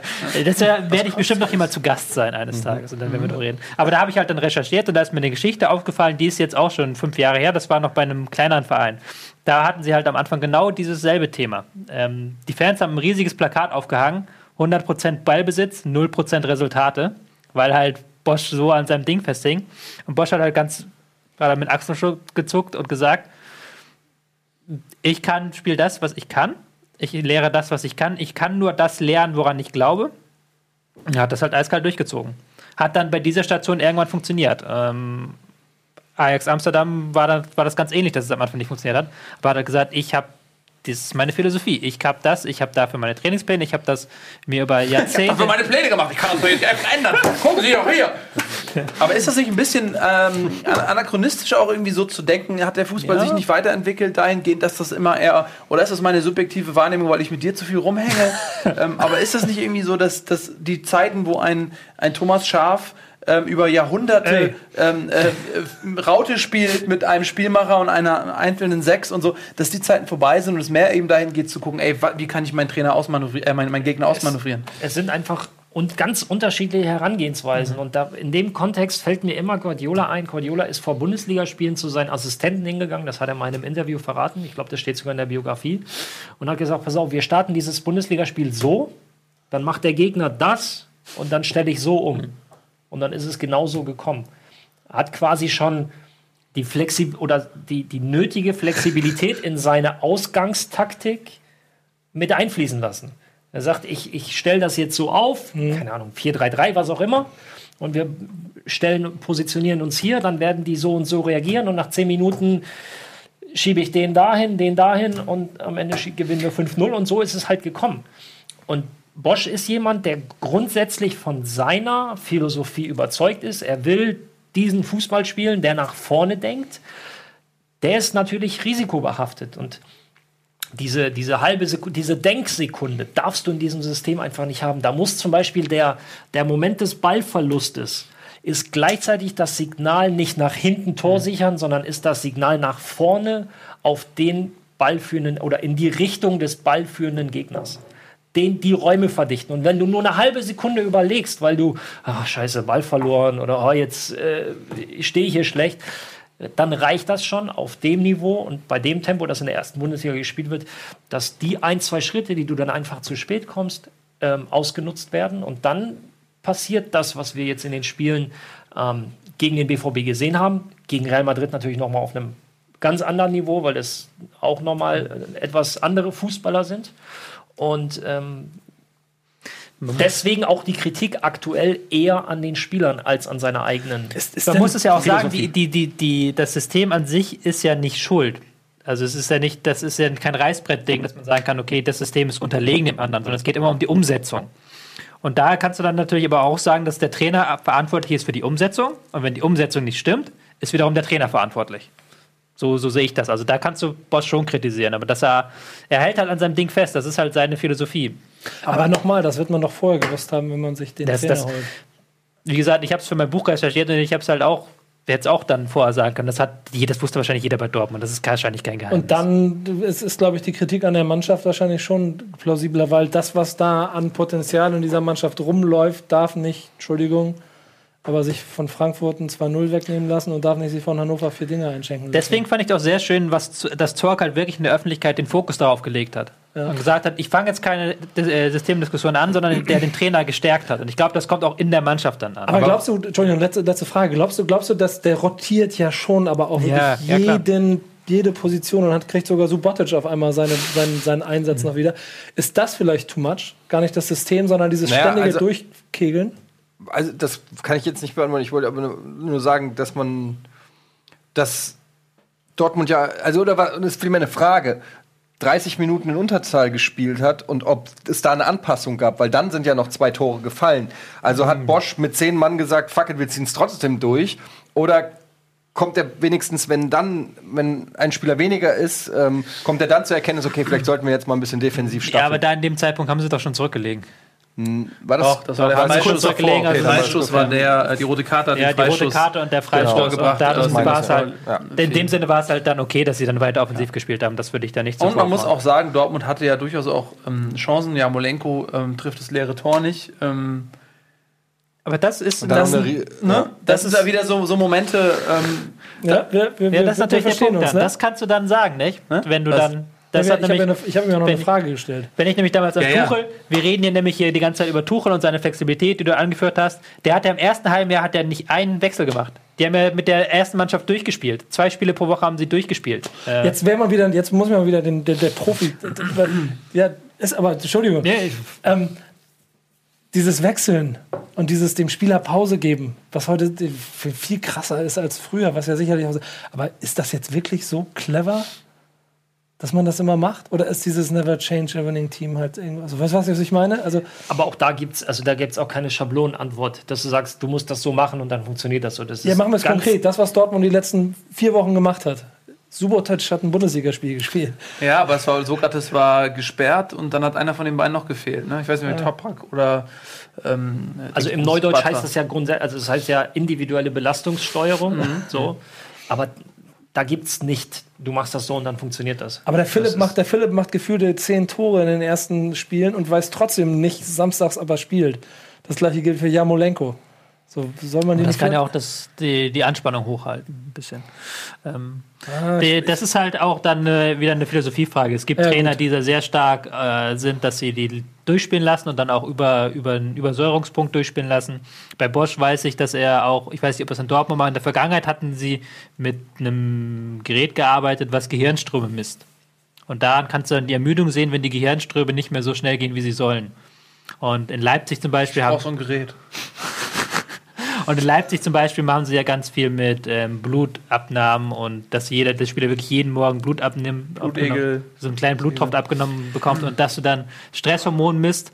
Und da kann es dann halt auch passieren, das ist dann wieder eine Trainerfrage. Es gibt Trainer, die sagen, trainier immer und es gibt äh, Aubameyang hat Anfang der Woche drei, Drei Tage, Tage. drei Tage frei bekommen. Drei Tage Sonderurlaub, ja. Drei Tage Sonderurlaub bekommen. Ich werde die tauschen untereinander so Blutproben aus. wenn, wenn der eine Typ geht dann zu so einem, zu einem Menschen mit einem normalen Job und sagt, ich brauche mal ein bisschen Blut von dir. Nein, Tage frei. aber es, es, das funktioniert tatsächlich so. Also das haben wir, ähm, wer war, das war ein, äh, genau, äh, Jürgen, Klopp, Jürgen Klopp hat das in Mainz gemacht im Trainingslager, weil er halt den, den Ermüdungszustand der Spieler wissen wollte. Hast du morgens vorm Frühstück wirklich nur so ne, über die Fingerkuppe kurz reingestochen, ein bisschen Blut abgegeben und dann war um 10 Uhr Training und auf einmal waren drei Leute nicht da. Und dann hat sich halt herausgestellt, dass diese drei irgendwie extrem hohe Übers oder das zu erkennen war, dass sie komplett übersäuert waren durch die Einheiten die Tage vorher. Dann sind die einen Tag oder einen halben Tag äh, rausgenommen worden. Das ist dir nie passiert, oder? Machte die Erfahrung, machte das die Erfahrung mit 22. Entschuldigung, aber das war eine Steilvorlage. Lass uns weitermachen. wir haben nämlich äh, nicht mehr so viel Zeit, noch einige Partien auf dem Zettel. Und wie viel? Ach, bis 19 Uhr können wir machen, ne? Oder? Ja. ja, Ja, gut, aber aber es das, das, stimmt. 35 Minuten. Ähm, dann machen wir das doch. Also, äh, wir haben ja schon äh, einiges gemacht. Wir haben ja schon äh, Hertha gemacht, wir haben schon Frankfurt gemacht, wir haben schon das Nee, Hannover-Spiel gemacht nicht und das Ah, Bayern-Spiel okay. gemacht. Verstehe. Ähm, womit wollen wir denn weitermachen, Ralf? Such dir doch mal was aus. Du sagst ja heute Freitag, nicht so viel. Freitag, Freitag konnte ich nicht, da habe ich Stranger Things geguckt. Nehmen wir äh, Stuttgart-Freiburg, das ja eigentlich auch dann wieder durch Schiedsrichter-Videoassistenten Mm. Referee entschieden wurde. Das war auch durch nach, was wann das? Also nach der roten war es durch. Äh, Ganz am Anfang. Aber das war, ähm, wenn man über dieses Spiel spricht, dann muss man auch über diese Szene sprechen, weil die im Prinzip ähm, ja, spielentscheidend war. Auch zumindest Ja. war Freiburg nicht in der Lage, mit zehn Mann ähm, in Stuttgart zu bestehen. Es ist ja auch die Frage, ob das dann automatisch so sein muss. Ich kann mich aus, durchaus auch erinnern, dass mal Mannschaften mit zehn Mann auch mal noch einen Ausgleich geschafft haben. Frankfurt letzte Saison zum Beispiel. Ähm, äh, das war wieder so, ich will ja auch nicht jede Woche über den Videobeweis reden, aber es liefert halt einfach so viel vor. Ähm, äh, Soyuncu spielt den Ball mit der Hand. Das ist ein 1 zu 1 Duell, also quasi freie Bahn auf den Torwart. Er spielt den Ball mit der Hand weg. Ich glaube, nach 50 Sekunden oder so kommt irgendwie 50 Sekunden. Ja. der, der Schiedsrichter ähm, und sagt, ey Leute, ich habe ein Signal bekommen, ich check das jetzt hier mal aus, was Phase ist, guckt sich das an und stellt Soyuncu vom Platz. Ähm, So eine Fehlentscheidung. und zwei Fragen. Erstens, so viel Zeit, die da vergeht, ist es noch im Rahmen? Zweite Frage, war das für euch eine Fehlentscheidung? Also äh, auf erste Frage gehe ich jetzt nicht ein. Äh, zweite Frage, für mich ist die Entscheidung grundsätzlich nachvollziehbar. Die rote Karte, ne? Finde ich, finde Ey, ich zu hart, weil also Er, er, er spielt ihn, er spielt ihn.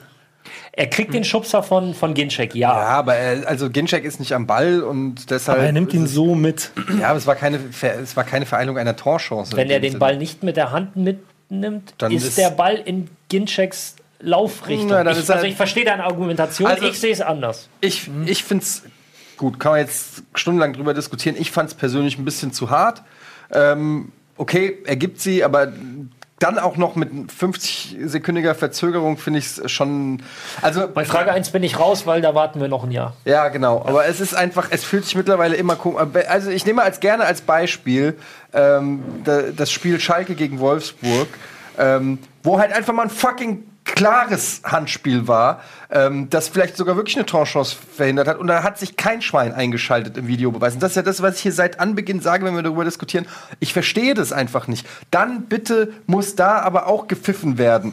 Und so ist es einfach eine komplette Willkür. Und ich kann diese Willkür als Zuschauer jetzt, als Fan, null nachvollziehen. Und, man, äh, und es sorgt einfach nur noch für Verunsicherung. Und ich glaube, man sieht es auch bei den Spielern, man sieht es bei den Fans auf den Tribünen, weil keiner mehr weiß, ja, jeder kommt an, macht den hier, der, Spiel, der Schiri sagt, nee, will ich nichts von wissen. Oder der Spiel, Schiri sagt nach einer Minute, ah, warte, will ich doch was von wissen. Es ist völliges Chaos, völlige Willkür. Diese, diese Regel, so wie sie momentan ja, benutzt oder ausgelegt wird, ähm, ist für mich nicht das, wie ich es mir vorgestellt habe, dass es passiert. Also ich war ja auch Befürworter des Videobeweises und ich wünsche mir Zeiten zurück, wo das Thema nicht mehr war. Also wo das, wo das ganz ehrlich, ist, ich finde es einfach nur nervig. Und obwohl die Eintracht selber schon davon profitiert hat. Ich finde es einfach nur nervig. So wie es momentan ist. Das heißt nicht, dass es generell nicht machbar ist oder so. So wie es momentan passiert, finde ich es nicht, finde ich nicht gut. Ja, es ist eindeutig noch in den, in den Kinderschuhen, es ist noch keine klare Linie erkennbar und ähm, die Diskussionen verlagern sich ähm, einfach nur von der einen Stelle auf die andere. Es ist nicht so, dass es jetzt ähm, weniger Diskussion gibt als zuvor. Kurz zum Handspiel, ich finde es auch vertretbar, weil ähm, was, was würde passieren, wenn so Jünschö Ginczek zieht? Dann würde jeder sagen, ja, klare rote Karte, er hat ihn ja gezogen. In dem Moment, wo er den Ball zur Seite äh, schubst, nimmt er den Ball aus dem Spiel, was ja im Prinzip das, den gleichen Effekt hat. Er nimmt nämlich, er, er ähm, äh, löst die Chance auf, die sich da äh, auftut. Und wenn man das als letzter Mann macht, dann ist es folgerichtig eine rote Karte. Sie ist hart, aber regeltechnisch, glaube ich, kann man sie absolut vertreten. Ähm, Der Kicker sieht es übrigens anders. ja, aber seit der Kicker ist altmodisch und Also ich würde völlig es jetzt, überholt. ich würd's jetzt übrigens sehr, sehr komisch finden, wenn wir uns darauf einigen, dass diese rote Karte nicht vertretbar ist. Nachdem knapp eine Minute es dauerte, bis das Signal kam, wir müssen mal gucken und er sich das dann auch nochmal angeguckt hat. Also da müssen wir dann jetzt einfach mal das so stehen lassen, dass das regeltechnisch vertretbar ist. Ich finde aber dadurch, dass wir allein schon so lange diskutieren, kann man wieder sagen, es ist keine klare Fehlentscheidung und dann soll der Typ eigentlich auch nicht ins Ohr reden. und was, ja, Da sind wir bei der Schiedsrichter. das ist Frage 1, da bin ich raus. das ist. Das, da ähm, war ich mit Schild. Vielleicht können wir das Thema, okay, es, Freiburg hat sich da völlig zu Recht aufgeregt, ähm, nach elf Minuten so dezimiert zu werden. Ähm, war dann aber im Nachhinein auch so, dass Stuttgart das sehr souverän gestaltet hat, fand ich. Also die haben die Überzahl wirklich gut genutzt, haben jetzt auch nicht dann, Weil sie zu Hause gespielt haben. weil sie Das ist ja bei Stuttgart dieses Jahr, diese Saison bis jetzt tatsächlich Ja. äh, ein eklatanter Unterschied zwischen, zwischen auswärts und zu Hause. sind jetzt auch nicht das Team, das im Ballbesitz den höchsten Risiko, das höchste Risiko gehen, schaffen es dann aber ganz gut, das dann nochmal aufzulösen, haben jetzt über den Flügel vor allen Dingen relativ viel Gefahr äh, verstreuen können. Das hat dann auch schon für einen verdienten Sieg gereicht. Also ich fand das eigentlich schon sehr souverän, wie sie das gemacht haben und dann wirklich auch jegliche Gefahr von Freiburg, die ja auch im Unterzahl Gefahr verstreuen können, haben sie unterdrückt bekommen. Und vielleicht eins noch, Eddie, für dich. Ja. Äh, Stieler hat nach dem Spiel tatsächlich, weil ich das jetzt hier gerade lese, ich habe das äh, heute Vormittag zufällig, ich weiß nicht mehr wo genau gelesen, auch gelesen. ist er nochmal befragt worden und sagte dann, er hat sich das dann in der Kabine nach dem Spiel nochmal in Ruhe angeschaut und es kommen ihm doch Zweifel an dieser Entscheidung. Also das spricht dann auch wieder für dein Argument. Ja, also wie gesagt, es ist halt eine, äh, es gibt immer Kann-Entscheidung, muss ist auch egal. Stuttgart hat es danach gut gemacht. Ähm, und äh, ich finde, ähm, Ginczek fand ich großartig in dem Spiel. Von den Star was ist es eigentlich ein Comeback? Weil der war lange weg, ne? Das wie viel Das schon einige gehabt, ja. Ja. Aber der kann ja eigentlich was. Wenn der mal fit bleibt, glaube ich, ist das schon äh, ein ganz guter. Ja, aber das trifft auf sehr viele Spieler zu, wenn sie mal fit bleiben. Ich glaube, da kennen wir alle genügend Beispiele von solchen Leuten. Aber wenn Ginchek auf dem Platz steht, kannst du dir sicher sein, dass der zu 100 Prozent ja, alles sich komplett reinhaut, ähm, vorne wegmarschiert, nicht nur aufgrund seiner Position als Stürmer, sondern auch symbolisch vorne wegmarschiert. Und ähm, Stuttgart kann nur zu wünschen sein, dass er äh, fit und gesund bleibt. Die spielen ja auch insgesamt schon eine sehr interessante Saison bisher. Ich meine, du sagst ja Heim und Auswärts, das wusste ich gar nicht so eklatant auseinander. Aber wenn ich das mal so mir länger Alle Punkte zu Hause gut. ja, aber dann ist das dann, dann der Kader und so, der, der wirkt aber auch nicht wie etwas, was sich dann da unten groß Sorgen machen muss. Nach unten habe ich das Gefühl. Ja, Ähm, ähm, keine Meinung, aber gut. Doch, ich- äh, ja, ja, hast schon recht. Ähm, der Kader ist schon gut zusammengestellt, hat auch wieder jetzt Ö äh, Özcan, Özkan. Özkan. Özcan. Äh, hat auch ein gutes Spiel gemacht jetzt, äh, hat auch das 1-0 aufgelegt. Die haben da schon Optionen drin. Ähm, der, ähm, wie wird der genannt? Gift Gaucho, Askash- kann ich auch wieder nicht aussprechen, Askashiba. Der eine, der, der eine mit der 16. Ich. Nee, Das ist sein. Spitzname angeblich, Gift Gaucho. schöner, Das ist ein schöner guter, ja. Der, der ist auch ein sehr guter, der Technik und Aggressivität verbindet. Ich finde das schon eine ganz solide Sache. Müssten halt nochmal auswärts vielleicht ein bisschen mehr Risiko gehen. Dafür ist Freiburg unten drin, das ist okay. Das ist okay. Ähm, apropos okay.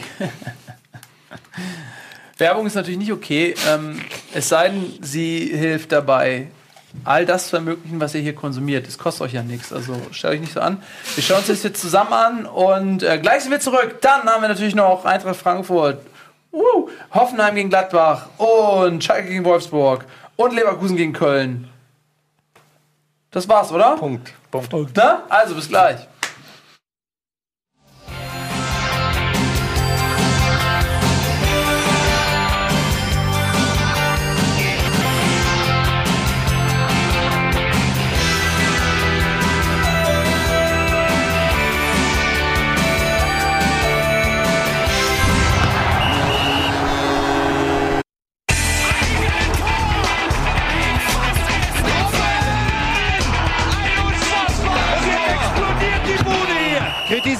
Nicht zu viel. Das ist ein guter Mann.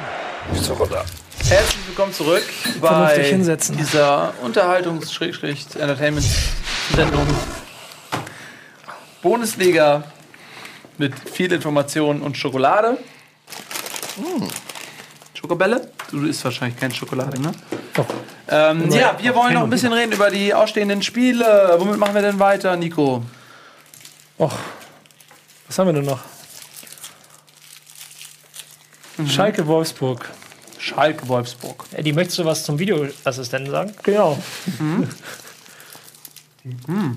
Schalke Wolfsburg? Schalke Wolfsburg. Ach so, dann habe ich ja schon.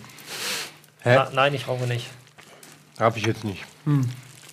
Ich habe mir Schalke Wie, Wolfsburg wie du einfach nebenbei einfach mit dem Chat deine eigene Kon Ja, weil er Konversation ich rauche. Nein, ich rauche nicht.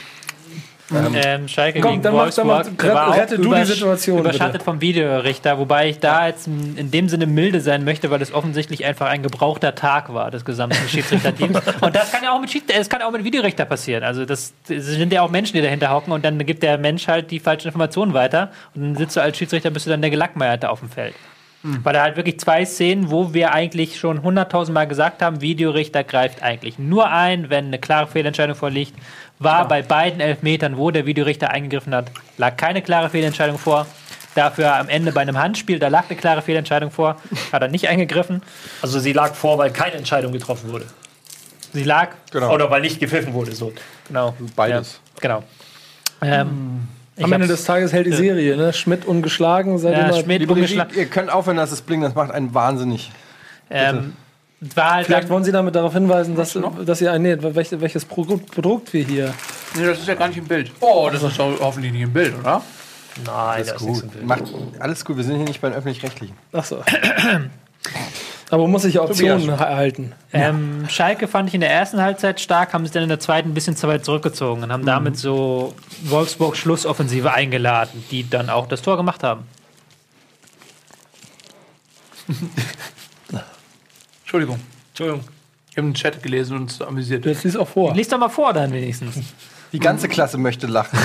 Rall ist ein netter Typ. Danke. Aber seine nüchterne und emotionslose Art, Dinge zu bewerten, macht mich als Fußballfan rasend. ich würde jetzt schreiben, Tobi ist ein netter Typ. Seine nüchterne und emotionslose Art, Dinge zu bewerten, macht mich glücklich. Nummer gerettet. Lustigerweise ist das, was ich dir immer vorwerfe. Was? Emotionslos. er. Ich bin hier nur mit emotionslosen Arschlöchern um- umzingelt hier. Der Also, Einzige, der ein bisschen Emotionen hat, ist, ist, ist Nico. Oder Tobi. Wenn es um, äh, Tobi? Tobi hat sich vorhin in Rage wenn geredet. es um, wenn's um Marketing Das war geht, Rage. dann, wenn es um, wenn's um Marketing Also, geht, das war, das war Rage, oder? Ehrlich. Das war, Das war ehrliche Rage. Das war, also das war der Ja, härteste Emotionsausbruch, den ich Seit- in meiner kurzen Zeit mit dir erlebt Da habt ihr noch habe. nie Rülps gesehen. Ja, warst du dabei. Da, Alkohol oh, ich wollte gerade sagen, Rülps das Kneipenquiz, da könnt ihr mal Tobi, Tobi Emotions sehen. Das ist ja auch eine Verschwörung hier gegen uns. Aber macht, guck mal ganz kurz zurück, damit wir jetzt mal wieder. Spiel, ich habe alles gesagt, Der was macht, ich dazu Schmidt, sagen kann. macht. Schmidt das dann gut oder hat er einfach nur Glück? Er hat Glück und Pech. Also in dem Spiel fand ich, hatten sie ein, natürlich mit den Schiedsrichterentscheidungen Pech, aber auch Glück, dass dann am Ende das Ding noch reingewirkt bekommt nach so einem, einer Flanke Halbchance. Aber es ist halt tatsächlich auch so ein unentschieden Fußball, so ein bisschen. Ja, aber ich frage für einen Freund, weil halt, du brauchst noch zwei Mannschaften mindestens. ich brauche noch mindestens weil eine. es ist halt dann wieder wie bei 19% der Teams, ist es defensiv so stabil, dass du halt nicht drei Dinger kassierst pro Spiel, aber es ist halt offensiv auch halt so harmlos, dass du nicht drei Dinger schießt. Und es waren jetzt ja auch sehr viele 1-1 dabei. Ähm, das ist halt im, noch in der Mache so ein bisschen. Aber es hat halt schon natürlich eine klare Verbesserung zu Jonka gegeben, einfach im Einsatz gegen den, gegen den Ball. Das wäre übrigens ein Trainer gewesen, den ich mir in Bremen hätte vorstellen können. Jonka? Nee, Schmidt. Achso, ja, der ist natürlich. Ist ja weg, aber. Der Nachteil jetzt, äh, dass Jonka weg ist, natürlich Gomez trifft nicht mehr.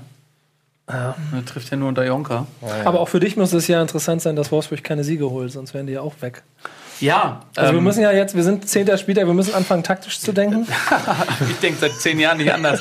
Ich gucke seit zehn Jahren, gucke ich nur, okay, wie haben die anderen gespielt, da unten drin, fuck. Ey, oh, das ist, ich auch. ist doch nicht so, dass das Neues Wochenende. Bis auf die ersten zwei Wochen Ey, ganz dieser ehrlich, Saison. früher, Ja, das früher, als ich, früher, als ich als Bremen gute Zeiten hatte, da waren mir das, da waren mir sieben von neun Spielen vollkommen egal. Ich habe ich hab immer Bayern geguckt, Mhm. direkter Gegner und so und vielleicht nochmal Hamburg. Jetzt interessiert mich sogar, wie Mainz und Augsburg spielen. Ja. Oh, Jede. Woche. Ich gucke nach, schon- wie deren Ja. weiteren Spiele sind. Das Und es gibt genau und es gibt immer so, so Pflichtniederlagen, wo ich sage, wenn, wenn jetzt zum Beispiel Augsburg gegen Dortmund einen Punkt holt, das ist eine Riesenkatastrophe. der Punkt von, die drei Punkte von Hannover gegen Dortmund, das war, das Ja, hat mich so fertig Diese gemacht. Bonuspunkte, die darf man nicht holen. Genau, und dann hoffe ich immer, wenn die gegeneinander spielen, dass es so ein hässliches 0-0 wird. Aber ihr habt doch bestimmt früher auch immer so, ein- ich meine, wahrscheinlich habt ihr auch, also auch gerechnet, weil ihr wusstet, okay, die, scheiße, heute haben wir drei Punkte verloren, die wir hätten haben müssen. Aber die, der Punkt gegen, gegen, gegen Leverkusen, der war glücklich. Ja, du, du hast natürlich, du kannst dich ja so ein bisschen einsortieren in die Tabelle und wenn du jetzt tatsächlich gegen einen direkten Konkurrenten ähm, verloren hast, dann ja, dann war das genauso. Danke, Punkt. Ja, will noch jemand was zum Spiel äh. Schalke gegen Wolfsburg sagen? ähm, nee, Wie geil du die Sachen hier versteckst mit einem Glas und einer Packung und dann den Namen sagst. Das macht überhaupt gar keinen Das ist Sinn. einfach eine, eine, eine Beschreibung, die sehen halt so aus. Und sie heißen halt zufällig auch so. Ich, sie schmecken aber neutral. Ich habe keine Wertung von denen. Ja, okay. Ähm, wieso schleppst du die überhaupt an, du, du Schwein? Lass uns jetzt mal über was anderes reden jetzt. Ähm, heute bekommt Wolfsburg nicht so viel Zeit wie sonst. Gut. Wir reden jetzt über Leverkusen gegen Köln. Nee, ich rede jetzt erstmal Mainz, Frankfurt. Sonst platze ich hier. Stimmt, wieso, wieso eigentlich noch nicht? Weiß ich nicht. weil ich so einfach, nein, ich halte mich zurück, weil ich einfach mal gucken wollte, was passiert, wenn ich nicht den Scheinwerfer auf mich bringe. Und genau das, was ich immer vermutet habe, keiner bringt ihn auf Ja, aber hast du Ja. Freitag Aber Zeit Mainz- gehabt zum Gucken? Was? Hast du Freitag Zeit gehabt zum Gucken? Ja, klar habe ich das geguckt. ist Mainz gegen Frankfurt dann auch so ein, also ich meine, Das ist ein Derby. Ja. Äh, Hätte gern. Also so- sagt kein Frankfurter ever, aber, Von äh, wird immer allen so Spielen verkauft. ist doch das wirklich das, wo man am wenigsten drüber reden kann. Ja, aber trotzdem reden wir doch drüber, oder nicht? Das hält Eddie aber nicht davon ab. Soll ich jetzt nichts dazu? Ja, gut, das doch jetzt fast deine jetzt nichts dazu. Zusammenfassung. Zusammenfassung. Hau raus. Ja, war halt kein geiles Spiel. Aber wir halten alle die Klappe. Das war halt echt kein geiles Spiel. ähm, war äh, meiner Meinung nach äh, ist so ein Ding, wo ich sage, punktemäßig habe ich ja schon ein paar Mal gesagt, steht die Eintracht gut da. Allerdings weiß ich das alles einzuordnen. Warum grinst du schon wieder so? Ich gerade überlegt habe, dass ich dich nach deinem ersten Satz beende und überleite zum anderen Spiel. Wäre lustig gewesen, Ja. aber ich wäre auch sauer gewesen. Ja, ich war's, ja. Da hätte Punktemäßig steht einfach gut da. Punktemäßig, Punkt, ja. Fasst die Saison bisher Das gut fasst die echt zusammen. ganz gut zusammen, aber ich weiß, das alles einzuordnen, weil spielerisch ist es, äh, wenn man mal die Partie gegen Dortmund nimmt, äh, äh, ausklammert, ähm, größtenteils schon eher äh, nicht so geil. Und wenn diese zwei äh, äh, Spiele, die sie in der 90. Minute gewonnen haben, das sind einfach mal sechs Punkte, wenn die sie nicht hätten. Klar kann man immer sagen, wenn dann andere nicht irgendwo ihre Punkte geholt hätten, aber dann Hab ich wären sie Woche. schon, ja genau, dann wären sie aber schon näher an den Mannschaften dran, wo ich sie eigentlich zumindest spielerisch auch sehe. Ich sehe zwar das Potenzial, auch wenn jetzt ähm, verletzte Spieler wiederkommen, wenn so ein Mascarell, der bringt sicherlich auch noch mal Qualität rein, Stendera hat Qualität reingebracht. Ähm, was mir einfach nicht gefällt, ist, wie ein Kovac beim 1-0 dann einfach nicht aufs 2-0 geht, sondern ähm, ich schreibe einfach mit Tobi, den interessiert Fußball. ähm, ich höre dir zu. Weil, wie, wie Kovac einfach der äh, nicht aufs 2-0 geht, sondern äh, dann irgendwie versucht, das 1-0 über die Runden zu bringen und das geht meistens schief und so ist es eben auch hier wieder passiert. Ähm, es war eigentlich, hat sich das abgezeichnet, dass, dass Mainz irgendwann das 1-1 macht. Und ähm, dann hat man auch sofort gemerkt, okay, wir nehmen den Punkt hier mit. Kovac hat nur noch Defensive reinge, äh, reingeholt, anstatt mal der zum Beispiel im Pokal ähm, sehr, sehr gut gewirbelt hat. Ähm, und er war einfach zufrieden mit dem Punkt. Und ähm, ja, ist halt nicht geil, aber einigermaßen effektiv. Seit, weiß ich nicht, drei, vier, fünf Spielen oder so ungeschlagen. Aber geil ist anders. Mascarell ist auf, auf dem Transfermarkt bei Comunio. Ja, Soll ich den kaufen? ich habe auch schon geguckt. Aber das Problem ist, es dauert noch, ne? Wie viele Partien sind noch bis zur Winterpause? Sieben. Na, das ich meine, mein, ich glaub nicht, dass Aber der noch also aus deiner Sicht muss es ja ganz interessant gewesen sein. 1-1, das ist so rein rechnerisch. Sagst du das jetzt zu jeder Partie? Aus deiner Sicht muss es doch ganz interessant Nee, gewesen sein. aus, aus dem, äh, was wir gerade gesprochen haben. Genau. Ähm, ja, ich habe tatsächlich, natürlich habe ich drüber nachgedacht, logischerweise. Weil Jede Partie wird bewertet und für mich ist Frankfurt schon wieder zu weit weg. Ja, ich Ähm, hoffe, ich hoffe auch inständig darauf, dass wir ihn noch wieder einholen. Es wäre schön, aber ich sehe eher Mainz äh, ähm, strugglen mit dem Abstieg als Frankfurt. Ähm, wobei Frankfurt, man kennt ja die Rückrunde bei Frankfurt, das ist ja manchmal auch irgendwie so ein eigenes Ding. Ey, du bist ein bisschen stoisch, was ist los mit dir? Ich bin überhaupt nicht durch. Ich äh, habe nur tatsächlich zu diesem Spiel nichts zu sagen. Ich habe nur die Tore gesehen. Ähm, gut. Was ich ganz interessant fand, dass Kovac hat auch, nach dem Spiel zugegeben, hat gesagt, okay, jetzt müssen wir doch mal an Lösungen im Ballbesitz arbeiten und er hat auch äh, betont, dass es wichtig ist, dass Fabian jetzt wieder Stimmt, den habe ich ganz vergessen. zurückkommt. Marco Fabian kommt zurück. Ja.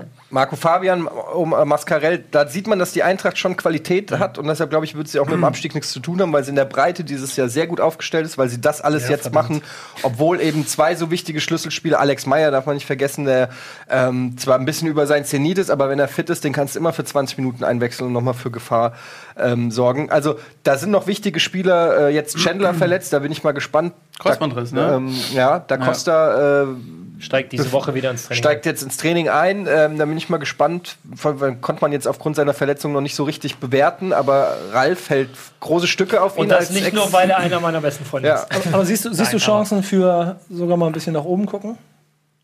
Ach, das, ey, es ist so eng. Ich Ganz mein, kurz, wie definierst du nach oben? Ja, Europa League. Naja, also klar, ich.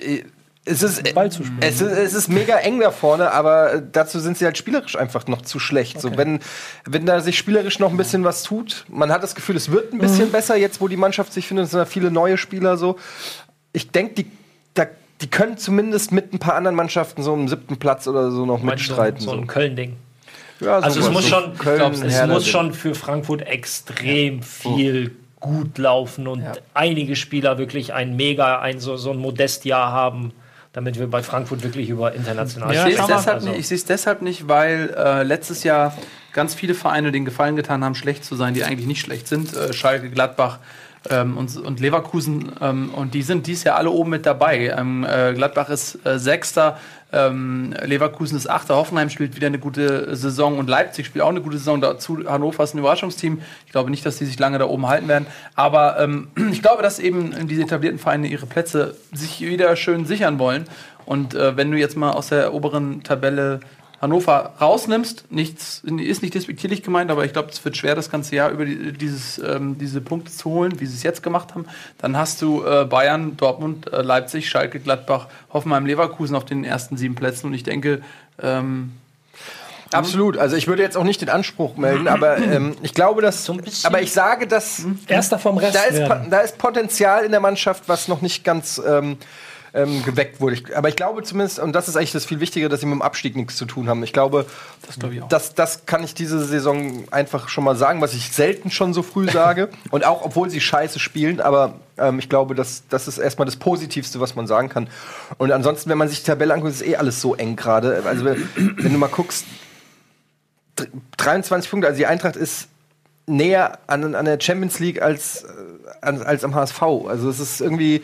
Aber du siehst, also Nils hat es vorhin auch gesagt, mit zwei Siegen kann selbst ein Köln aus einer verkorksten Saison, dann sind die mit acht Punkten, dann sind die zumindest keine geile Saison, aber auch noch nicht klar abgestiegen. Ja, also es ist alles wie immer zu dem Zeitpunkt. Aber Freitag wird Jetzt- eng halt jetzt- jetzt, ne? ja. Jetzt ist so oft Hoffenheim und Gladbach gefallen. Also Ja. der Name. Dann sollten wir auch das über finde die ich, Wundertüte Gladbach Gladbach sprechen. wollte ich ja, das finde ich nämlich analytisch voll spannend. Das würde Ja. ich, jetzt würde mich mal deine auch. Ausführungen dazu. Wie kann diese Mannschaft erst gegen Bremen, also mal gut, das ist Bremen, ja, aber trotzdem dann sich von Leverkusen aus und dann Hoffenheim auseinanderzaubern? Wir haben es ja, ich habe letzte Woche ja gesagt, dass dieses 5-1 will ich nicht zu hoch hängen, weil das war halt wirklich, Leverkusen hat jede Chance reingemacht und die Gladbach hatte halt keine Antwort auf die Umstellung. Und diesmal war es halt so, dass es eigentlich, ich fand es von der ersten bis zur 90. Minute ein relativ ausgeglichenes Spiel auch. Ähm, Hoffenheim hat sich, das hat Nagelsmann auch kritisiert, nach dem 1-0 ein bisschen stark drauf verlassen, ein bisschen stark auch zurückgezogen. Und Gladbach ist halt dieses Jahr eine der wenigen Mannschaften, die wirklich brutal stark im Ballbesitz sind. Zakaria ist für mich der Transfer der Saison, der spielt wahnsinnig, äh, einen wahnsinnig tollen Ball. Ähm, du hast jetzt mit Grifo einen Spieler, der neu reinkommt, der dann plötzlich da zaubert und wirklich äh, abliefert.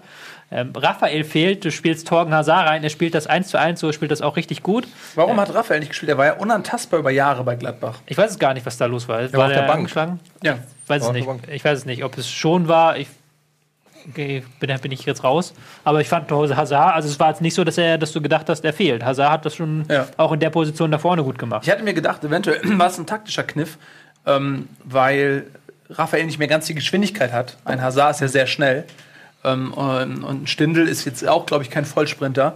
Ähm, dass sie vielleicht gedacht haben, ähm, äh, in Hoffenheim vielleicht ein bisschen mehr über Konter zu kommen, ein bisschen mehr über Geschwindigkeit zu kommen und deswegen vielleicht einen Raphael rausgelassen. sie war dann im 1-0 so ein bisschen dann äh, weg, die Idee, aber die Idee kann vielleicht gewesen, äh, das tatsächlich gewesen sein.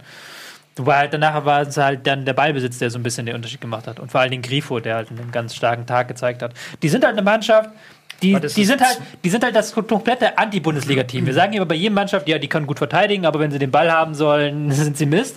Gladbach ist halt so, die können nicht ganz so geil verteidigen. Wenn es dann 2-1 steht und die hinten aufmachen, dann fangen die schon drei, vier, fünf Dinger. Aber sie können halt auch mit dem Ball was anfangen. Das ist halt mal der komplette Gegensatz zu dem. Und deswegen fallen sie vielleicht so ein bisschen auch raus aus dieser Bundesliga. Bundesliga. Das ist meine, meine These. was, was, was wird denn da so geschnauft? Das war so wie Bremen früher. Ja, so ein bisschen. Das war auch, ich fand, das war auch ein schön anzusehendes Spiel. So. Hoffenheim ist halt so ein bisschen überbewertet. Moment. Das Assist, den Assist von Grifo, den kann man noch mal rausstellen. Der war, War das, das, war das zweite Tor oder das dritte? Zweites, zwei Zweite. das war einfach mega. Zack, zack, zack. Das mal, also wenn man sowas sieht, egal wie für welchen Verein das Herz schlägt, sowas will man einfach mal sehen. Und das sieht man so selten in der Bundesliga. Ähm, und gerade wenn man Vereine wie Eintracht Frankfurt, HSV oder Werder Bremen verfolgt. Aber das ist einfach zum Zungeschnalzen gewesen. Man, Macht einfach Spaß, sowas. Macht einfach Spaß. Muss man einfach mal sagen. Hoffenheim, ähm, ich weiß gar nicht, wer jetzt ist. Ein bisschen überbewertet hast du gesagt, ne? Ja, ein bisschen überbewertet, Das ist nämlich genau das Ding, weil ähm, mich hat es auch ein bisschen, mich hat's gewundert, dass Hoffenheim so stark gestartet ist, weil die ähm, natürlich letztes Jahr schon ziemlich am Anschlag, finde ich, performt haben und dann mit Rudi und Süle zwei Schlüsselspieler verloren haben. Haben trotzdem ganz, ganz starken Start gehabt. Kommen die jetzt eher dahin, wo sie hingehören? Ich glaube schon, leider. Ähm, weil sie haben halt im zentralen Mittelfeld, auch wenn ich Geiger schätze, aber er ist jetzt auch kein Stratege im klassischen Sinne. Da ist halt so ein relativ großes Loch, weil sie halt sehr viele Spieler haben, die Zuspiele brauchen, aber die halt selbst nicht diese strategischen Fähigkeiten eines Rudi haben. Und das ist halt dieses Ballbesitzniveau vom letzten Jahr erreichen sie halt nicht mehr im Moment. Und das ist halt schon ein herber Schlag, weil halt auch Nagelsmann eigentlich ein Trainer ist, der sich darüber definiert. Und weil sie defensiv jetzt nicht auf diesem aller, allerhöchsten Niveau arbeiten. Hat man jetzt auch gesehen, dass sie dieses 1 zu 0 nicht runterverteidigt bekommen haben, weil halt Gladbach da doch Lücken gefunden hat in der Fünferkette. Gut, dann ähm, lass uns mal weitergehen. Und ich würde jetzt wirklich gerne mal ähm, über Leverkusen gegen Köln sprechen. Ist ja auch nichts mehr über, oder? Das könnte theoretisch sogar richtig sein. Ähm, Kölner würden es natürlich nie als Derby bezeichnen. Das Derby ist natürlich gegen, gegen Gladbach. Aber ähm, es ist irgendwo schon auch ein kleines Derby. Mm, Köln hat 1-0 Wieso geführt. sollte das denn kein Derby sein? Ich meine, das ist fast eine Stadt. Ja, weil das so eher so, dann, du kannst jemanden ja, wenn du, wenn du ihm sagst, du bist für mich kein Derby, Ja. ne, dann nimmst du ihn nicht ernst. das ist, machen, machen wir so mit Mainz. Ja. Darfst du doch deine du die Antwort. Kölner ja verstehen. So, Naja, genau. aber Mainz ist 30 Kilometer weg, Leverkusen äh, ist die gleiche Bushaltestelle. Also mehr oder weniger. Das ist ja, also wenn Ja. zwei Vereine so nah beieinander sind, dann ist doch ein Derby, oder nicht? Ja, das ist, mm, ähm, na gut. Derby ist ein historisch gewachsener Ja. Begriff so. Und Ja. der Bayer Leverkusen ist ein Verein, der ja auch künstlich erzeugt wurde im Aber vor 30 Reagenzglas der spielen, Bayer AG. die spielen jetzt auch schon 30 Jahre lang Ja, aber es ist ein, es ist ein Regionalderby auf jeden Ja. Fall. Ähm, Na, komm, komm. Ich, Komm, streiten wir jetzt weiter, ob Derby oder nicht? Ja, uns wollte Reden wir ich- über den Leverkusen. ich wollte gerade die Das war das schönste Überleitung Derby, ähm, das du gespielt hast. So. Stellen Sie mir die Überleitung. Mainz gegen Äh, wir gucken Frankfurt. gleich bei transfermarkt.de auf dein Profil, was das dein schönstes Derby war. weißt du ähm, ähm, ich weiß leider, es war das 1-0 ähm, gegen den HSV. Können wir noch Äh, so, lass uns jetzt mal bitte wirklich über das Spiel kommen, äh, weil ich finde das durchaus sehr interessant. Zum einen hast du natürlich in Köln äh, die prekäre Situation. Äh, zwei Punkte aus äh, vor dem Spiel 9, jetzt 10 Spielen, exakt das gleiche, was der HSV letztes Jahr auch hatte. Ähm, und äh, du hast die Ent Entlassung von Schmatke, was auch nochmal so interessant ist, weil eigentlich hätten die Leute eher ähm, natürlich beim Trainer angesetzt und überlegt, ey, kann ähm, Stöger äh, sich über die Zeit retten? Warum lachst du jetzt so? Ich, hab ne, ich kann eine Schmatke-Imitation machen. Na, ich wollte dich nicht unterbrechen. Ähm, ja, mach. Es ist ja eh zu spät. Jetzt ist ja eh zu spät, aber. Ja. Äh, Ich das war- das war niemand- das war- Das war mein Schmatke. Verkennbar. ja, Der war quasi nach dem Spiel immer so Ja. bet- mehr oder weniger Ja. klang er wie ein Betrunkener. Gut. Konfetti. Videobeweis, So, genau. Videobeweis, genau. Und ähm, äh, jetzt ist es Schmatt gegangen und das ist, äh, wenn jetzt auch noch Stöger geht, ähm, dann wäre eigentlich das komplette Erfolgsduo einfach mal äh, nach weniger als einer halben Saison ähm, äh, dahin gefegt. Das wäre schon sehr kurios. Ähm, und äh, Köln ist natürlich jetzt in der Situation, wenn du so viel verlierst, ähm, die gehen zwar mit Motivation rein, das nehme ich denen ab, aber dann ist immer die Frage, wie gehst du mit Rückschlägen um, ja? Ähm, und das kenne ich nur vom HSV. Was passiert, wenn du zurückliegst? Kommst du dann noch mal, ähm, kommst du dann noch mal wieder? Und äh, man hat in Köln, man hat 1 geführt in Leverkusen, man hatte schon das Gefühl, die, das war für die Mannschaft ein besonderes Tor. Das war nicht nur irgendein Tor, sondern es war ein Tor, ja, verdammt nochmal. Ersten Pokal gewonnen und jetzt schon wieder ein Tor geschossen. Wir können Tore schießen. Und dann haben sie trotzdem noch 2-1 verloren. Ähm, äh, Schlüssel, lass doch mal auf, was da so passiert ist. Köln hat halt an und für sich gut verteidigt. Aber wenn du halt so gut verteidigst und selber nach vorne gar kein Risiko gehst, dann bist du auch immer davon abhängig, dass, der, dass dem Gegner nichts einfällt, irgendwie nichts Bahnbrechendes ähm, gegen dein System, weil du halt selber nicht die Entlastung bekommst, dass du halt dann diese Nadelstiche setzen kannst. So war es halt in dem Spiel. 1-0 nach einem Einwurf, das war halt auch eine von zwei Kölner Chancen in der ersten Halbzeit. Und dann kam halt das Leverkusener Ding, was wir letzte Woche hatten. Sie stellen zur Halbzeit um, ihre Taktik, bringen äh, mit Alario einen neuen Stoßstürmer, machen 4-2-4, ein bisschen aggressiver, ein bisschen weiter vorne. Und dann ist das für hat. Ich weiß nicht gar nicht, ob es jetzt so die taktische Umstellung war oder ob es einfach dann auch so ein bisschen dieses, okay, der Trainer hat was Neues, dass der Leverkusen motiviert ist. Köln merkt, wir kriegen den Zugriff nicht mehr so, dass sie dann ein bisschen ähm, Motivation verlieren. Leverkusen hat das Ding gedreht und Köln hat, wenn du halt 70 Minuten hinten drin stehst, beginnst du danach nicht jetzt so im Kopf umzuschalten, okay, jetzt machen wir das geile Ballbesitzspiel gegen äh, Leverkusener Konter. Ralf, ja, äh, du hast ja auch ähm, häufiger bei Mannschaften gespielt, die ähm, sich gegen den Abstieg stemmen mussten. Äh, St. Pauli ähm, auch in der ersten Liga ja gespielt. Ja. Ähm, kennst du ein Gefühl, wie es jetzt Köln hat als Spieler? Wir haben ja nach dem viel zitierten Derby beim HSV haben wir tatsächlich in elf oder zwölf Spielen nur noch einen Punkt geholt. Insofern kenne ich das Gefühl sehr gut, wenn du permanent auf die Fresse bekommst. Worauf möchtest du hinaus? Naja, ob, also wie, wie viel. Also ja, ich kenne das Gefühl, aber worum geht es Na, dir es genau? ist ja, es ist ja, also wenn, wenn Köln die Enterprise wäre, dann würde jetzt roter Alarm durchlaufen. Ro Tag und Nacht, roter Alarm. So. Ja. Und das ist ja nicht mehr ein normales, ich sehe ich seh das, dass ich, das, ich sehe, dass ich aufhören soll. Aber ich will das jetzt bitte Geht noch nur von deiner Sendezeit ab. Das stimmt, weil jetzt kommt nämlich The Hunter, ähm, ähm, was wir gleich spielen, was du mir aufgedrückt hast. Simon, Und ist es du. geil oder was? Ähm, äh, Sag mir nicht, dass dir nicht gefällt. ja, das ist schon ganz lustig. Ich musste erstmal erst, mal- ich musste erst mal reinkommen in den, in den Wald, direkt alles totgeschossen habe. Das werdet ihr gleich sehen, hier gleich bei der Hand. Holt euch das mal an.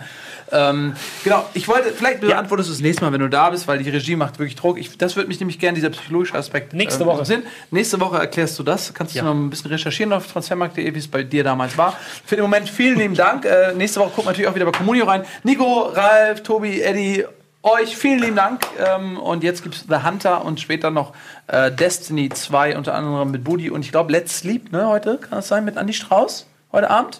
Let's Sleep höre ich gerade zum ersten Mal. Ich weiß es nicht. Na gut. Ja, kommt heute Abend.